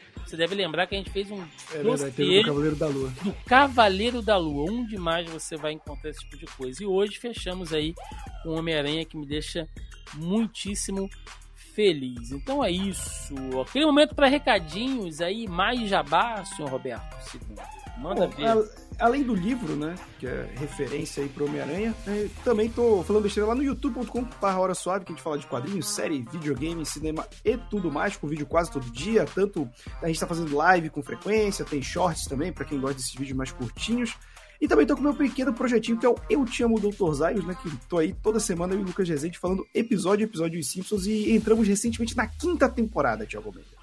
É, faltam mais 32 por aí. Que Deus lhe dê saúde. Como diria minha avó, né? Que Deus lhe conserve e lhe crie, meu filho. Sim. Pra você conseguir chegar Com certeza. até o, até o final. É isso, gente. Visitem aí, corram atrás do livro, vai lá na Hora Suave. Se você curte Simpsons, procure também o Te Amo Dr. Zayos projetos maneiríssimos, né? Inclusive lá na Hora Suave, o Roberto já me garantiu que vai ter live toda semana a partir de agora. Então, já compromisso aqui. É uma promessa, né? Qualquer coisa ele faz um pacto com o capiroto e faz a gente esquecer que ele prometeu aí essa essas lives semanais. Eu, gente... E peço pra ele fazer eu esquecer também o pacto que eu fiz. Galera, recadinhos de sempre. Lembrando mais uma vez, né, que agora o Zoneando Podcast está na sua edição em vídeo, que você pode acompanhar diretamente aqui pelo YouTube ou nas plataformas de áudio digital. Né? Estamos lá no Spotify, estamos no Deezer, estamos na Amazon Music, estamos no, no, no Castbox, uh, no Apple Podcasts, né, o falecido iTunes. Então, onde quer que você queira, procure pela gente como Zoneando, né? Ou Zoneando Podcast com Z, que vocês nos encontram, né? Lembrando, também lembrando que recentemente a gente passou aí por um hackeamento, né? Uma invasão aí nas redes sociais. O site ficou zoado um tempinho. E aí eu aproveitei esse tempo para dar uma repassada é, nos nossos feeds, né? Eu precisei refazer o feed do podcast por conta disso. Então estava duplicado no Spotify, não estava é, atualizando o programa no Deezer. Agora tá tudo indo muito bem. Né? Então se você escuta a gente por essas plataformas, verifica, cara, aí no seu aplicativo, né, onde quer que você escute a gente, ou mesmo lá pelo site, se você está inscrito aí, se você está seguindo o podcast, e se tiver alguma forma de você avaliar a gente, avalia aí, né? Tem as estrelinhas lá do Spotify, dá para avaliar lá no Deezer também, no iTunes, né? Avalia a gente. É muito importante porque, como eu falei, a gente passou aí por essa integração, nessa é, é, essa atualização no nosso feed, então a gente sempre perde ali algumas métricas, algumas coisas.